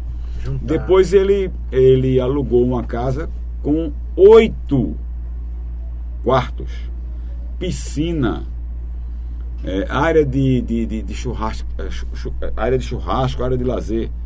Então o Lula tem, é por isso que ele quer acabar com, a, com, a, com as redes sociais, com isso aqui, com a liberdade de expressão, para, para as, coisas, as pessoas não possam desmentir ele, entendeu? Como também alguns aqui que vai e coloca fake news. Então esse povo quer fazer isso, mas não quer ser desmentido. Então, toma cuidado aí. É bom que as pessoas pensem. Se vocês gostam de assistir um programa de Tiago, É, o, pod, é, o o PB, podcast. PBPE TV e o é, você- podcast, PBPE Você Podcast. primeiro o que é que você vai fazer com o seu voto. É verdade. É, coronel, e falando nessa questão de liberdade, o senhor também tem um podcast, é Chama, Chama Feitosa, é como é? É um podcast que acontece todas as terças-feiras pelo canal do YouTube, é, a partir das 19 horas, que é Chama o Coronel. Chama o coronel, é Chama o coronel. Eu chamo o Coronel é o seguinte, Tiago, as pessoas, pronto, a gente já fez aqui, quando vinha pra cá, um Chama o Coronel. Postou não. Ainda não. Porque foi, é, como eu entendo, assim, é, é, é o seguinte, Tiago, é, é, o Rafael da Galinha, vem aqui ver como é que está a situação da PE 075. Ele chamou o coronel, então eu vou lá, faço o diagnóstico, boto aquilo ali, boto o vídeo, boto as pessoas falando, entrevistando um combeiro, vi um caminhoneiro fazendo assim, a situação da estrada, então isso eu chamo o coronel. E aí eu pego todas essas coisas e mais um convidado, como você está fazendo aqui comigo, e levo para a- o, o- ambiente, né, para o estúdio e faço, então chamo o Coronel, que acontece pelo meu canal do YouTube, Coronel Alberto Feitosa, todas as terças-feiras, 19 horas. E como é essa, essa experiência aí com a internet? Como é que o senhor... Rapaz, eu tenho uma ajuda de Tainá. É trabalhoso ou não? Porque o pessoal vem aqui e pensa que, a gente, que é fácil é, aqui. essa- trabalhoso, eu tenho uma ajuda de Adele Ramos, que é minha mulher, que a gente de vez em quando briga muito, porque ela quer postar uma coisa, eu quero postar de outra, eu quero bater demais, ela quer dizendo que eu digo eu não posso bater Pega desse leve, jeito. pega leve. Ora, eu quero bater... le- assim, Cuidado que leve. nem Ciro. Quando vai pros podcasts, assessoria. Cuidado, Ciro, Eu cala a não boca. tenho essa sua a autoridade boca. que sua mulher não se mete, não. A minha se mete mesmo. viu? A minha quer se meter aqui, mas eu não me meto nas coisas dela, não me meto na minha, não. E a gente vive Não, bem, graças a mete, Deus. ela tem me ajudado que só. E Mas a gente tem um controle, né? Assim. Não, mas é complicado. Esse negócio de rede social é difícil. É uma coisa, você veja, que você tem uma abrangência enorme, né? Você faz o podcast, você faz o PB É, PE podcast, PBPE TV, que é o site, né? Você tem o, o game PBPE. É. E assim, a gente é, colocou o PBPE TV porque a gente posta vídeo diariamente. Aí, cara, ter que ser PBPE TV. É vídeo todo dia. É. A gente. Eu não é pouco. Você ainda não é político, ainda é. E tem, ainda tem uma monitorização, uma, uma. Tem né? uma monetizaçãozinha. E Esse negócio que ele está dizendo. No canal eu recebi pouco, esse tempo todinho eu recebi É. só mil dólares, mais É. de média de sete anos de canal. Agora no Foi? YouTube eu já cheguei uma pancada boa que eu investi aqui, tem 70 conto aqui. É. Você não vê onde tá, mas tem Se você 70 fosse- conto aqui. Se você fosse filho do Lula, você tava rico. Nada, mas deixa eu. Deixa eu lutando por aqui. mesmo. agradecer aos patrocínios aí que a gente É. sobrevive do, do É. comércio local, né? Que, É. que a gente divulga, impulsiona aí a, a- Todas, as marcas todos das esses empresários que ele patrocina são daqui. São daqui. É, são daqui. é de, de, de També Também é Pé de Fogo. São é, Pé das de duas Fogo? cidades, né? É. Agradecer por aí. Por que o nome Pedra de Fogo? Pedras de Fogo. Pedras de Fogo é Itambé. Tupi-Guarani. Tupi-Guarani. né? Itambé Também significa. Tupi-Guarani, pedra, pedra de fogo. Pedra, Pedra fiada, né? pedra fiada e também. As duas têm o mesmo significado. É? É o nosso é, enciclopédia aí. Fala aí, Everson. Fala aí, É Everson. porque antigamente tem aquelas pedras que quando bateu uma na outra solta uma faísca. É. Aí o galope dos cavalos, quando batia com. Essa enciclopédia. Como é que se diz? O casco na. na Não na- é o casco, é aquele negocinho de ferro que fica embaixo do casco. Sim, Ferradura. Ferradura, a ferradura. A ferradura batia na pedra, aí estava faísca. Aí ficou chamado como pedra de fogo. E, e também, que é pedra fiada, é o nome da mesma pedra, só que em Tupi-Guarani. Ah, entende aí? Da enciclopédia aí. Esse cara é. o cara, é de ouro, desenha, né? Desenha. administra Enciclopédia, é. E ainda tira... É, é, esse do- menino é, merece um prêmio. isso. é, tem que aumentar o salário, né? Everson? Nossa, não Thiago fala. Vale. É porque a gente, não- a gente é, é pequenininho, né? Rafael sabe da luta da gente aí. Coronel, eu gostaria de, de agradecer aí, Coronel, a sua. Eu sei que o senhor ainda vai pegar a estrada ainda, né? A gente já tá mais de hora aí de podcast. A gente queria estender mais até uma hora e meia, mas hein, infelizmente não deu, né? O tempo. É, agradecer aí a Everson Mangaká. Tem algumas perguntas aí ainda, Everson? O pessoal tá interagindo aí. Tem Bruno Fã dizendo que quem sofre nessas filmagens sou eu. Sim, Bruno É. Fã, né? Bruno Fã. Bruno Fã também é o cara, viu? Ele o quê? Diz É, que é um cinegrafista da renda aí. É. É, é o melhor dos melhores. Eu acho que é pau a pau com o Everson pra estar com a gente, junto com a gente aí. É, sua equipe também, eu tô vendo que sua equipe é boa. A minha equipe também é muito boa, dedicada, sofre um bocado. Sim, e, e- e a questão de, de rede social de monetização e verificação. O político, a rede social tá dando muito, muito selo, viu? É, Aquele eu- lá de verificação, não conseguiu não. Não, você fez um alerta, eu vou ver isso agora, quando chegar lá. A deputada Elisa Virginia disse aqui que tirou foto com a identidade do lado do rosto assim. Bota, bota aquele documento da, de deputado estadual que no outro dia Tu verificado, ou pô. derruba Tanto de no, vez. tanto no Instagram, no Facebook, no YouTube, pô. Eu vou testar isso, derrubar minha, minha Derruba não, não derruba nada. Acho Vou- que vou derruba testar. não. Ó, eu que agradeço, estou à disposição, tá certo? A gente comentou aqui, foi bom, batemos um papo sobre tudo. Estou aqui acompanhado do Rafael da Galinha. Agradecer aí o empresário Rafael da dizer, Galinha. é, eu queria dizer Tem um trabalho inclusive, social, né, Rafael? É tem um, que eu dizer agora. um grande um trabalho, trabalho social aqui também. que eu- não é de que- hoje. é. É, tem mais de 10 anos, Rafael. Mais de 11 anos. E o, que 11 é, anos. e o que é importante, foi E não é só candidato. canja, não. Sabe que é. Não, eu sei, eu sei, eu conheço. E é importante, foi candidato, não se elegeu, teve 599 votos, teve mais votos que muitos que assumiram. Gente vê, tem um vereador aí. né? O vereador teve 200 e pouco, não foi? O, mi- o mínimo foi o do PT, teve assim. É, 250 Procura e nem pouco. E podia, podia ter se revoltado, podia achar, mas não. Ele faz por acreditar no que faz, por entender que está modificando e salvando e ajudando as pessoas realmente, né? Ele vai con- continuar, né, Rafael? é, Tá- com certeza vai. tá, tá continuando. Não, ele tá tinha- continuando. Aquele um dito chinês, né? Isso. Bem rapidinho.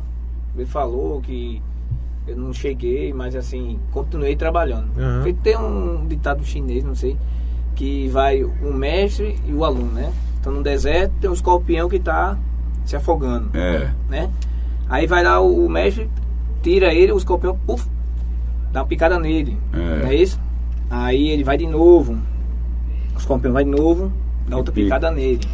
Aí eu não, mestre, por que você insiste em tentar salvar e ele continua lhe picando? Aí disse, ele, ele age como uma forma da natureza dele e eu como a minha. É, exatamente. Então é isso aí. Ele, ele mesmo, assim, não foi é, surpreendido. Ele foi muito bem votado, na verdade. É. O cara ter 599 votos é muito voto.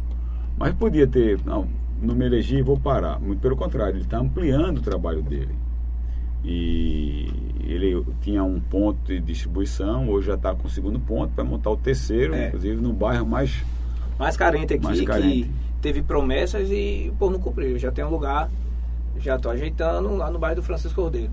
A gente, próxima semana, já tá abrindo, porque o povo lá tá passando uma carente, fome. carente. É, muito- E não tem uma política social do, do muita promessa, Pernambuco, viu? né? Do Recebeu estado de Pernambuco. Eu, eu tenho, eu tenho dito muito isso, sabe, Tiago? Muito. é, as pessoas que mais necessitam, as pessoas que mais sofrem, as pessoas que mais é, é, é, é, é, é, é, deveriam observar como é importante o valor do seu voto, são as pessoas que menos, na verdade, é, valorizam. E não veem é, o esforço que, que toda uma máquina política que hoje está no cargo, que, que foi, ameaçaram, por exemplo, eu vou dizer um negócio aqui, ameaçaram dizer que o presidente Bolsonaro, se ganhasse as eleições, ele ia acabar com o Bolsa Família, não é assim? É esse ditado. É, na História verdade, de pescador ele que não tem- nem acabou. narrativa sem muito futuro. pelo contrário, ele não acabou. Pagou o 13 terceiro do Bolsa Família, coisa que Lula não fez, coisa que Dilma não fez, coisa que Temer não fez. E agora está pagando o maior valor do Bolsa Família com o nome de Auxílio Brasil, que passou de 198 reais para no mínimo 400 reais. E antigamente, quando você tinha o Bolsa Família, que você conseguia uma carteira de trabalho assinada, você perdia o Bolsa Família. Agora não.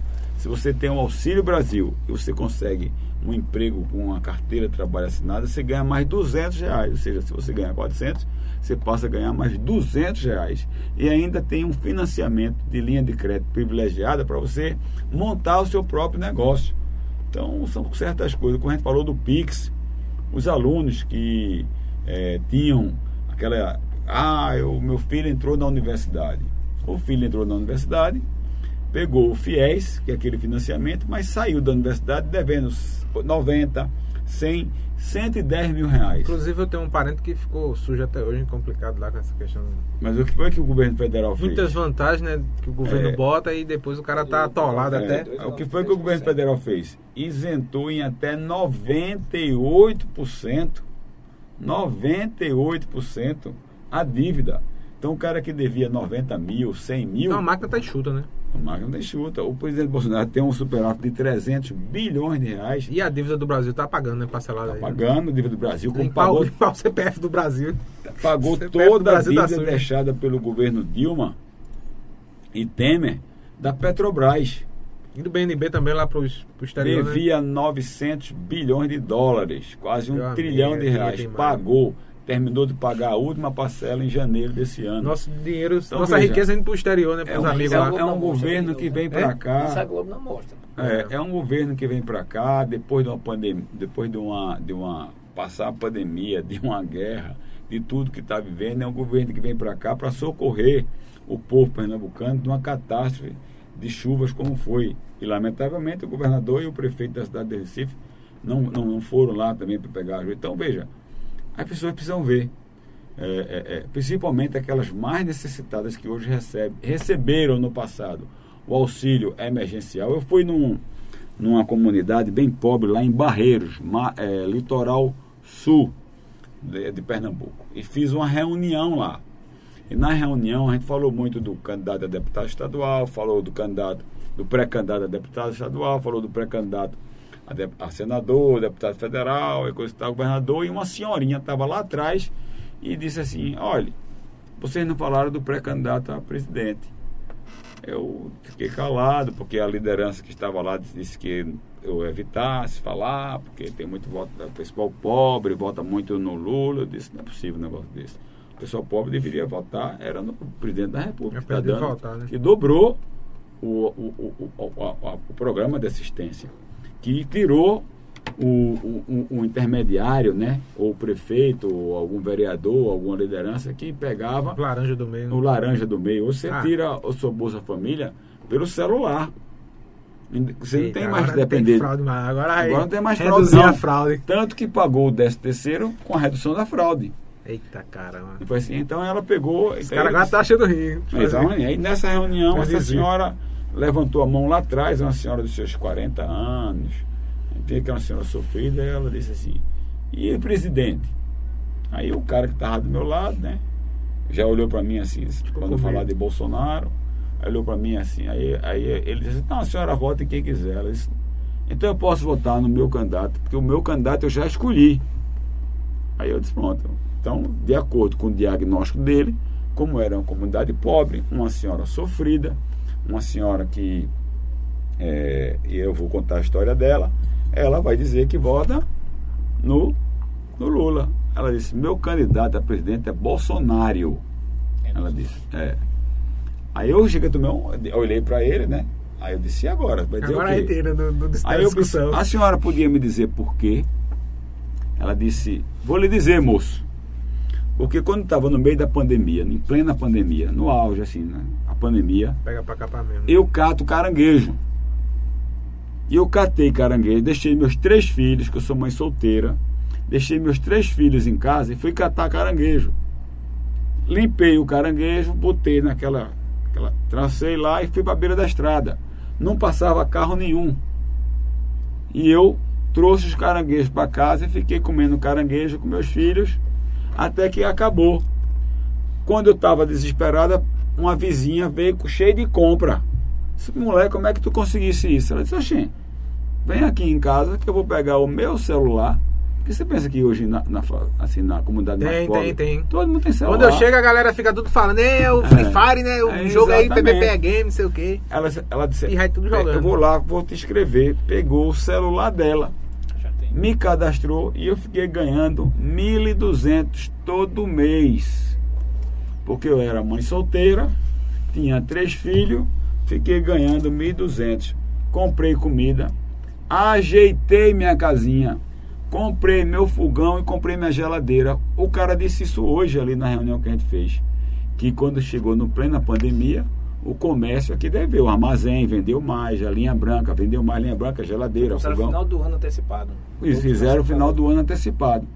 Então, esse pó, esse essa, assim, essas pessoas mais carentes, das comunidades mais pobres, deveriam acordar para isso. gente que comprou até moto, empregada. Exatamente. Então, deveriam acordar. Então, esse pessoal é que deveriam ver, de fato, o valor do voto. E olhe, que o valor do voto de uma pessoa, seja ela pobre, rica, seja ele homem ou mulher, preto ou branco, tem o mesmo valor, que é um voto.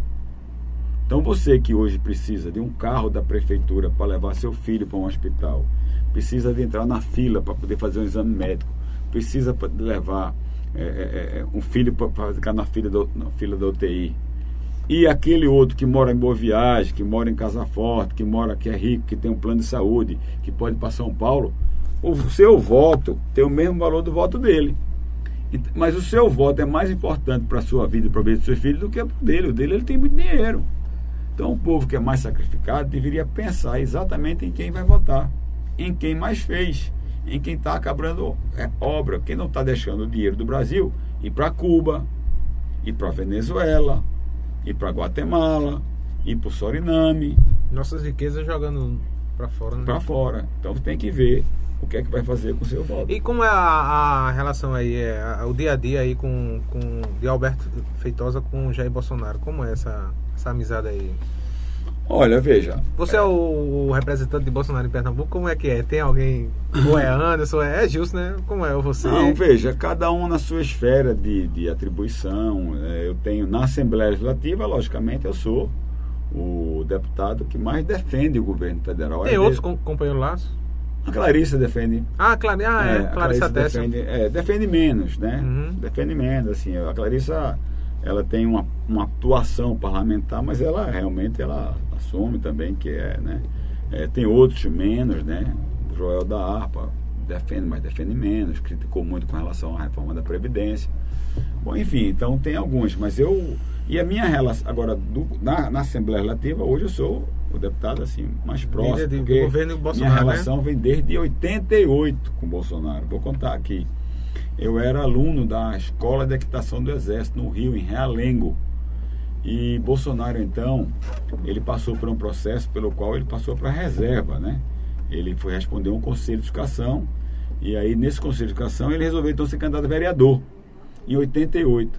E eu, como estudante da, da escola do Exército, então a gente apoiou o presidente Bolsonaro naquela época. Não era o presidente, apoiou o capitão Bolsonaro, que se elegeu vereador. Então, em 98, aí isso em 88, 10 anos depois eu sou candidato a deputado, ele vem.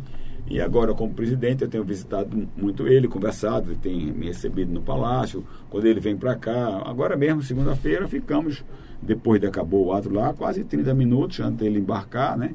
Conversando, conversando sobre política nacional. Ei, política quando local. vir pra cá, vamos articular pra ele vir pra cá, pro podcast. Rapaz, É, aí. tem- eu abro aqui qualquer dia, qualquer hora. Vamos ver Eu se sei ele- que a agenda, a agenda do presidente é. concorrida. Pode ser domingo de noite, domingo de madrugada, de é, manhã. é, é, ele Porque tem- na internet tem gente toda hora, é, é dia- não, Rafael? Tem dia que a gente dá pra Se disser, conversar. não, a agenda não dá pra agendar, não. Vai, eu abro a agenda aqui, eu faço a agenda. No dia que ele veio dar a ordem ser- de serviço da escola de sargento das armas, veja, isso vai revolucionar Pernambuco, minha gente. O pernambucano não pode deixar de votar em Bolsonaro. Ei, vamos trazer ele quando ele vir em Goiânia. Eu acho que ele vai vir em Goiânia, né? É Aqui, pertinho, daqui, né, pra, daqui para Soiaba é quanto tempo? Daqui para Soiaba. Se você vê a quantidade 50 de general hoje, coronel, que é cearense, por quê? Sabe por quê? Porque antigamente existia no Ceará uma escola de formação de cadetes. Entendeu? Então tem muitos jovens cearenses que se formaram e hoje são oficiais do Exército. Imagina o que vai acontecer com o Pernambuco, que vai ter aqui uma escola de sargento das armas. Então o que você vai. Com quase 10 mil pessoas trabalhando ali. Então imagina o que vai fazer com o comércio local. 10 mil homens comendo. Era Soiaba? É em Araçoiaba. 10 mil homens comendo. Então imagina o, o, o, o mercado atacadista. Trazer Papel. aí podcast. Meio, meio de expediente, papel, combustível, aluguel de casa, os- o preço da, dos terrenos ali, das casas, Um super valor. já estão muito maior. Então quem fez isso? Ele podia. Ele disse que ele não gosta de nordestino. Se ele não gostasse de nordestino, ele ia fazer aonde? No Rio, Podia São fazer no Rio, em São Paulo. Que é um grande reduto dele, o Rio, né? Assim. Pronto, a, ele a podia casa fazer- dele, né? Pronto, Faz na minha casa, podia, mas não. vou fazer, né? Faz em casa. Mas não. A escola de sargento das armas funciona em Três Corações, que é em Minas Gerais. Ele está trazendo para Pernambuco, para Araçoiaba. Ô, Coronel, falando dessa questão Daqui para Araçoiaba é quanto tempo? Tem noção, Rafael? Dá, é perto de Paudade, né? É. Ah, é pertinho aqui. É perto, não é tão longe não. Acho que uns Uma hora e 100 vinte, quilômetros. uma hora e é uma vinte. hora, 100 quilômetros. Uma hora. Dá, dá, assim. Então imagine, Uma hora e vinte. a senhora que tem um filho em idade escolar, oriente seu filho a estudar, que ele pode ser militar do exército e, e estudar aqui sem sair daqui. Entendeu? Ô, Coronel, ainda falando na- nessa questão escolar, questão educacional, falando de escola, é, escola militar, Minha esposa estudou em escola militar, em colégio militar, e tá aí. É uma É excelente pessoa. você ver a escola cívico-militar. Se você perguntar a uma mãe, você quer seu filho na escola cívico-militar, que tem farda, que tem os melhores índices de aprovação nos vestibulares, maiores notas do Enem, você quer? Eu tenho certeza de que de cada 10, 8, 8 9 mães vai dizer que sim. Pois bem, Paulo Câmara não instalou nenhuma escola cívico-militar. Só tem escola cívico-militar em Jaboatão. Tem uma e agora vai fazer a segunda. Então você veja como a ideologia de esquerda tira até a oportunidade na vida das pessoas. E outra coisa, tem jovem que tem vocação para ser militar. Para ser da polícia militar, para ser bombeiro militar, para ser é, é, é, é, militar da Marinha, do Exército, da Aeronáutica. Até isso, a esquerda quer tolher. É, inclusive eu estava conversando aqui com a vereadora Elisa E Virginia essas de João escolas, viu? E essas escolas são todas patrocinadas pelo governo federal, ou seja, a prefeitura e, e- e- e o Estado. Estado até poupa esse recurso, porque todo esse recurso é dado pelo governo federal. Inclusive, eu falava sobre essa questão de, de escolas, enfim. É, a vere... Tava comentando com a vereadora Elisa Virginia, que é, é de direita raiz aí de João Pessoa, ela é vereadora em João Pessoa. Ela disse que é, eu conversava com ela e eu tava, é, relatava, né? Na, na, nos meus estudos até, até 2011, foi a maioria dos meus professores era tudo esquerda, tinha ideologia, entendeu? Assim, isso era Isso é uma coisa que eu é condeno militância muito. dentro da escola, É, né? eu, eu acho que a, a- a ideologia política, a ideologia de gênero. Escola sem partido, né? É, eu sou a favor da escola sem partido. O professor tem que estar ali para ensinar, Ensinar o aluno. conteúdo, né, a É, temática o ali. conteúdo, matemática, física, geografia, história, português, disso aí. língua, língua estrangeira. E aí ele deixa Deixar para discutir, debater de- do portão para fora. Lá na- fora do portão. nas eleições. Quem tem que discutir política são os políticos. É. Quem- e aí você pode fazer fórum, debate. A gente tá convida- vendo professor político, é aluno militante, né? Só... Isso, isso não é o, entendeu? Isso não é o papel da escola. A escola é para ensinar. Se você quer fazer, ó, mais tarde a gente vai ter ali um fórum de debate. Quem quiser, mas você obrigar o aluno, faz a chamada. O aluno tem que estar presente. Ele é obrigado a presente. Aí você naquele fazendo com a obrigação dele estar presente. né? Então ali coagindo o aluno estar presente. Aí ele sair do tema para poder aplicar ali a ideologia política, a ideologia de gênero, isso está errado no meu entendimento, entendeu? Então eu mesmo, e eu, eu aqui em Pernambuco a gente teve que decidir sobre isso, né? É, e aí eu antes de decidir sobre isso, eu perguntei às minhas filhas. Eu marquei um dia, um almoço, e provoquei o tema. Vocês são a favor de a gente discutir, fazer ideologia política, o convencimento político em sala de aula? Elas disseram, não senhor, a gente é contra. Ideologia de gente, a gente é contra. Diga se é vocês ou são é vocês por serem minhas filhas, por ter a formação. Disse, Não, pai, a gente já debateu isso na escola, entre as nossas colegas, e nós somos contra. Então, até antes de votar esse negócio, eu fui ouvir as minhas filhas, fui ouvir os estudantes. Né? E não me, me limitei a ouvir minhas filhas. Saí também pesquisando nas ruas, pessoas de escola pública. E a população é contra. Mas, infelizmente, há, há essa pressão certo, da esquerda em cima dessas políticas de gênero. Por exemplo, uma pesquisa agora mostrou menos de 2, menos de 3% da população assume que é homossexual, que é transexual. Pois bem, esse pessoal faz um barulho tão grande, tá certo? Que eles querem impor que, é, que, que a vontade deles. Eu, eu acho que as pessoas têm o direito de fazer com sua vida, se unir a quem quiser. Mas tem que também, tá certo? Que a gente que não, que não, que é hétero, também tem o direito, tá certo? De não concordar. Mas não, se você não concorda, você hoje vira um ser estranho. Eu acho que a gente tem que respeitar, tá certo? É, é tratar com humanidade, tratar com respeito quem queira fazer as suas opções sexuais. verdade. E o outro lado também tem que respeitar quem não Quem não- daquela quem prática. não quer pactuar, Exatamente. Muito bem, conversamos aí com o coronel Alberto Feitosa, deputado estadual de Pernambuco, vai para a reeleição, tá no PL, tá no. Tô no PL. Eu, eu era PL? do PL já, né? Eu fui candidato três vezes já pelo PL. E fiquei muito feliz com o ingresso do de- partido de Bolsonaro presidente lá. É, pelo PL. Na última eleição eu fui pelo Solidariedade, porque tive o, o PL se, se- se desentendeu, mas eu fui candidato três vezes lá pelo PL e fiquei torcendo realmente para que o presidente da República entrasse no PL e hoje é, estou pré-candidato à reeleição pelo PL, né? Que recebe o número 22 e aqui nós estamos disponibilizando já. Já fiz o convite para Rafael também é, ingressar no PL. Muito bem. Ele é suplente, ele tem que aguardar o prazo, porque pode ter que o, o titular da cadeira pode, por algum motivo, se afastar do mandato. Aí ele, nesse momento.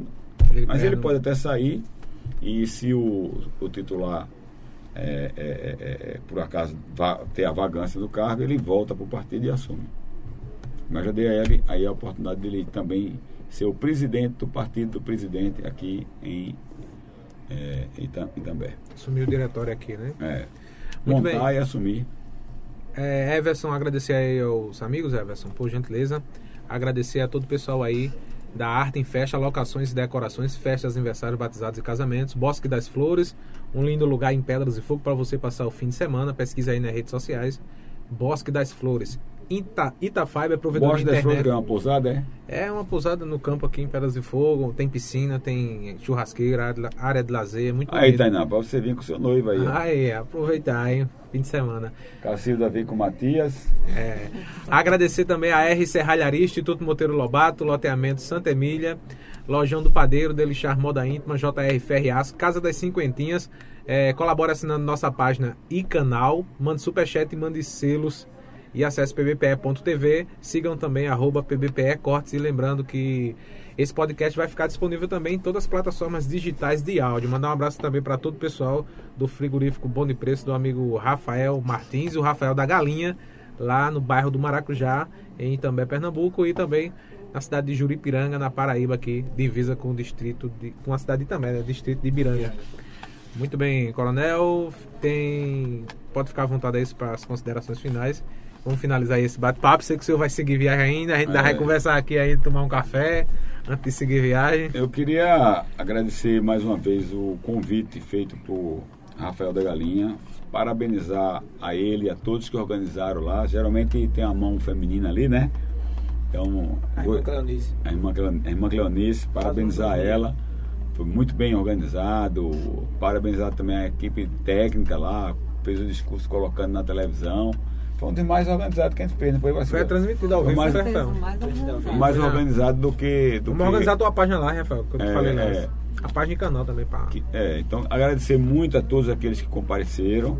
Você sair de casa, um Uhum. dia chuvoso, na quinta-feira, no outro dia expediente batente, né? Aula, enfim, a todos que compareceram. Tinha um até que estava cirurgiado, né? Mas Jean Kilder. Jean Kilder estava lá. É, agradecer a todos, agradecer a você, Tiago, pela oportunidade. É, do PBPE, deixar Uhum. um abraço ao nosso, a todos os nossos companheiros da Polícia Militar, tanto da Paraíba quanto de Pernambuco, na pessoa do Cabo Gilberto, é, que é pré-candidato a deputado federal Daqui a pouco a pela. Paraíba. Daqui a pouco senhor manda um áudio pra ele aqui. Mando para ele aqui, é uma excelente oportunidade de voto para quem vai votar. É, Na Paraíba, em na Pedra de Fogo, em Pedra de Fogo. Mas tem às vezes gente de também, também que mora, É, vota lá. é, é verdade. É, e dizer a você que eu estou à disposição, meu gabinete está lá no primeiro andar da Assembleia Legislativa. E a Casa da Sopa, o 106. senhor gostou? O senhor gostou? Gostei da Casa Júnior, da Sopa. Genival Júnior. É, já fez propaganda Filho do ali? coronel. Tá vendo a propaganda do seu cunhado, né? É. Edival Júnior, Nabel, Gostei, Laurinha, gostei. Lula. Fiquei muito entusiasmado, vi a, a mina dele ajudando, a esposa É, dele Rita, ajudando, a Rita ajudando. é, ajudando, muito bacana isso. Família ali, né? É, família unida. a gente né, ajuda lá também, tudinho. É, e colocar, estou totalmente à disposição do povo também. É um compromisso que a gente assume aqui. Eu tenho esse, essa relação de compromisso onde eu sou votado, onde eu sou bem recebido, procuro retribuir. Quero aqueles. Rafael quiser levar alguém também, alguns estudantes para conhecer a Assembleia, estamos lá à disposição, tá? É. Fala aí que uma coisa que você falou, sobre estar analisando, liberar alguma verba para. É. Sim, essa questão aí de, de É, é, viabilizar gente- algum, gente- alguma é, emenda para cá, para Itamé. aqui, Eu disse aqui, inclusive, que eu sou autor da PEC da emenda parlamentar, que eu aumentei o valor proporcional à receita corrente líquida do Estado de Pernambuco para aumentar o valor da emenda. E a emenda parlamentar, muita gente hostiliza, acha que a emenda parlamentar vai para o bolso do deputado. Não, a emenda parlamentar é um, um artifício que você tem, que você então pega uma parte do orçamento e destina para o que você quer. E eu me coloquei à disposição de Rafael para que ele, junto com esse grupo que nos ajuda, possa então, em outubro, porque em outubro, que é o momento que é votado o orçamento, tanto aqui no estado de Pernambuco como no Brasil, a gente possa então destinar uma emenda para alguma ação de, de infraestrutura do município ou alguma ação também de qualificação de mão de obra, de biblioteca aqui também no, no- na cidade de Itambé. Muito bem. Agradecendo aí a todos que ficaram na live e agradecer a todos que curtiram, comentaram, compartilharam e dizer que o podcast está disponível em todas as plataformas digitais de áudio. Vai ficar disponível depois você vai poder ouvir, Coronel. Em todas as plataformas digitais de áudio. Spotify, Deezer, Amazon Music, eh, Apple Podcast, Google Podcast, enfim. Distribuído aí na, na internet, entendeu? E agradecer aí a Rafael Martins, a- o empresário, né? Esse cara que é batalhador, né? Acorda cedo, né, Rafael? Na madruga, né? Dorme pouco, né? Que nem eu, tá que nem eu. Ele, ele, ele tá hoje acabado, tá a cara dele tá acabada. Ele, ele hoje está, como a gente diz com um caminhoneiro, ele hoje está Ele- de virote. Tá de ele teve virote. um problema aí por conta das estradas, ele teve um problema com o caminhão, acordou de duas horas da manhã, tinha esse evento para organizar e está aqui até agora em pé, Deus sabe como. É. Chega tá branco. Eu tava falando com ele antes de ontem, Rafael, eu tô dormindo duas horas, Rafael. É bocada isso. É. Pra manter esse- essa estrutura assim, é muita dedicação, é de domingo a domingo. Na de vez em Ele, quando o dá pai uma- dele, né, Rafael? puxão de orelha. Como é o nome do seu pai? Givaldo. Seu Givaldo. Ele tava lá, né, Estava lá também, ali na, na, na primeira Bolsonaro fileira. doente. É, não. Não diga Bolsonaro doente, não. Bolsonaro sadio. Doente Bolsonaro é sadio. quem... É, do outro lado. É do Mas outro é lado. Bolsonaro até o bolso, então. É, né? Vamos lá, é isso aí, gente. Muito obrigado, Coronel. Sucesso aí na sua luta, no seu trabalho como parlamentar. Obrigado por ter É, eu digo esse aceitado o negócio de. Bolsonaro doente, isso aqui é doente. Não, acho que é, cada um tem o direito de fazer a sua opção. É, a sua escolha, né? Eu só acho que as pessoas têm Ninguém que ter... aqui tá obrigando ninguém a nada, Não, né? Agora tem que ter... Tem obrigado sim. No meu entender, o cidadão que tem a liberdade de fazer a escolha, ele está obrigado a analisar a escolha que vai Uhum. fazer. E fazer a escolha pensando em tudo isso que a gente falou aqui. Pensando na saúde, pensando na estrada, pensando na segurança, pensando no emprego. Ver no que um que fez no passado É o cara que passou 16 anos lá não resolveu a problemática, né? Não, o cara tá que querendo passou, voltar. que passou 16 anos resolveu uma problemática, que foi da vida dele e da vida dos filhos. Recentemente postaram até um, um vídeo do filho de Lula andando de Ferrari. Uma Ferrari custa... É, Milhões, 2 é, milhões? 2 milhões de, de reais, 3 milhões de reais com dólar do jeito que está. É. Então, o cara alugar, fazer uma, uma festa de casamento com 900 mil. Então, você tem que pensar o que, é que você vai fazer com o seu, né, com o seu voto. Então, É isso tem aí. que pensar. Obrigado, Coronel. Obrigado a todos que estiveram aí presentes. E até, a próxima, até o próximo podcast. A gente vai conversar na próxima semana, acredito, com Manuela Matos e também com o Cris Corredor, não é isso, Everson? Cris Corredor aqui da cidade de E Itambé. se você tiver um dia um debate, quiser trazer uma pessoa de um lado, uma pessoa do outro, a gente também É, à vamos, vamos trazer a, como é, a deputada e o senhor aqui Sem para problema nenhum. debater. Eu Esse é tenho um todo- debate bom. Eu tenho todo o respeito Qual é o nome a das juntas? É, é o nome É a dela? Jô Cavalcante. Jô Cavalcante e todo o respeito Coronel a Meira. ela. Todo o respeito a ela. Tanto respeito eu tenho que sempre a tratei com muita correção, dignidade e, como o próprio estou dizendo, respeito. Agora, como ela foge Da- da, linha é, e, e- da verdade e ataca a justiça, e para mim democracia é o império da lei, eu tenho que acionar a lei e a gente aciona a lei E- por meio da justiça. E por isso que ela está sendo E o espaço está aberto aqui para o debate. Muito bem, muito obrigado a todos e até a próxima, até o próximo podcast. Não esqueça de curtir, comentar, compartilhar e ativar as notificações, arroba PBPE TV. Vamos finalizar aí.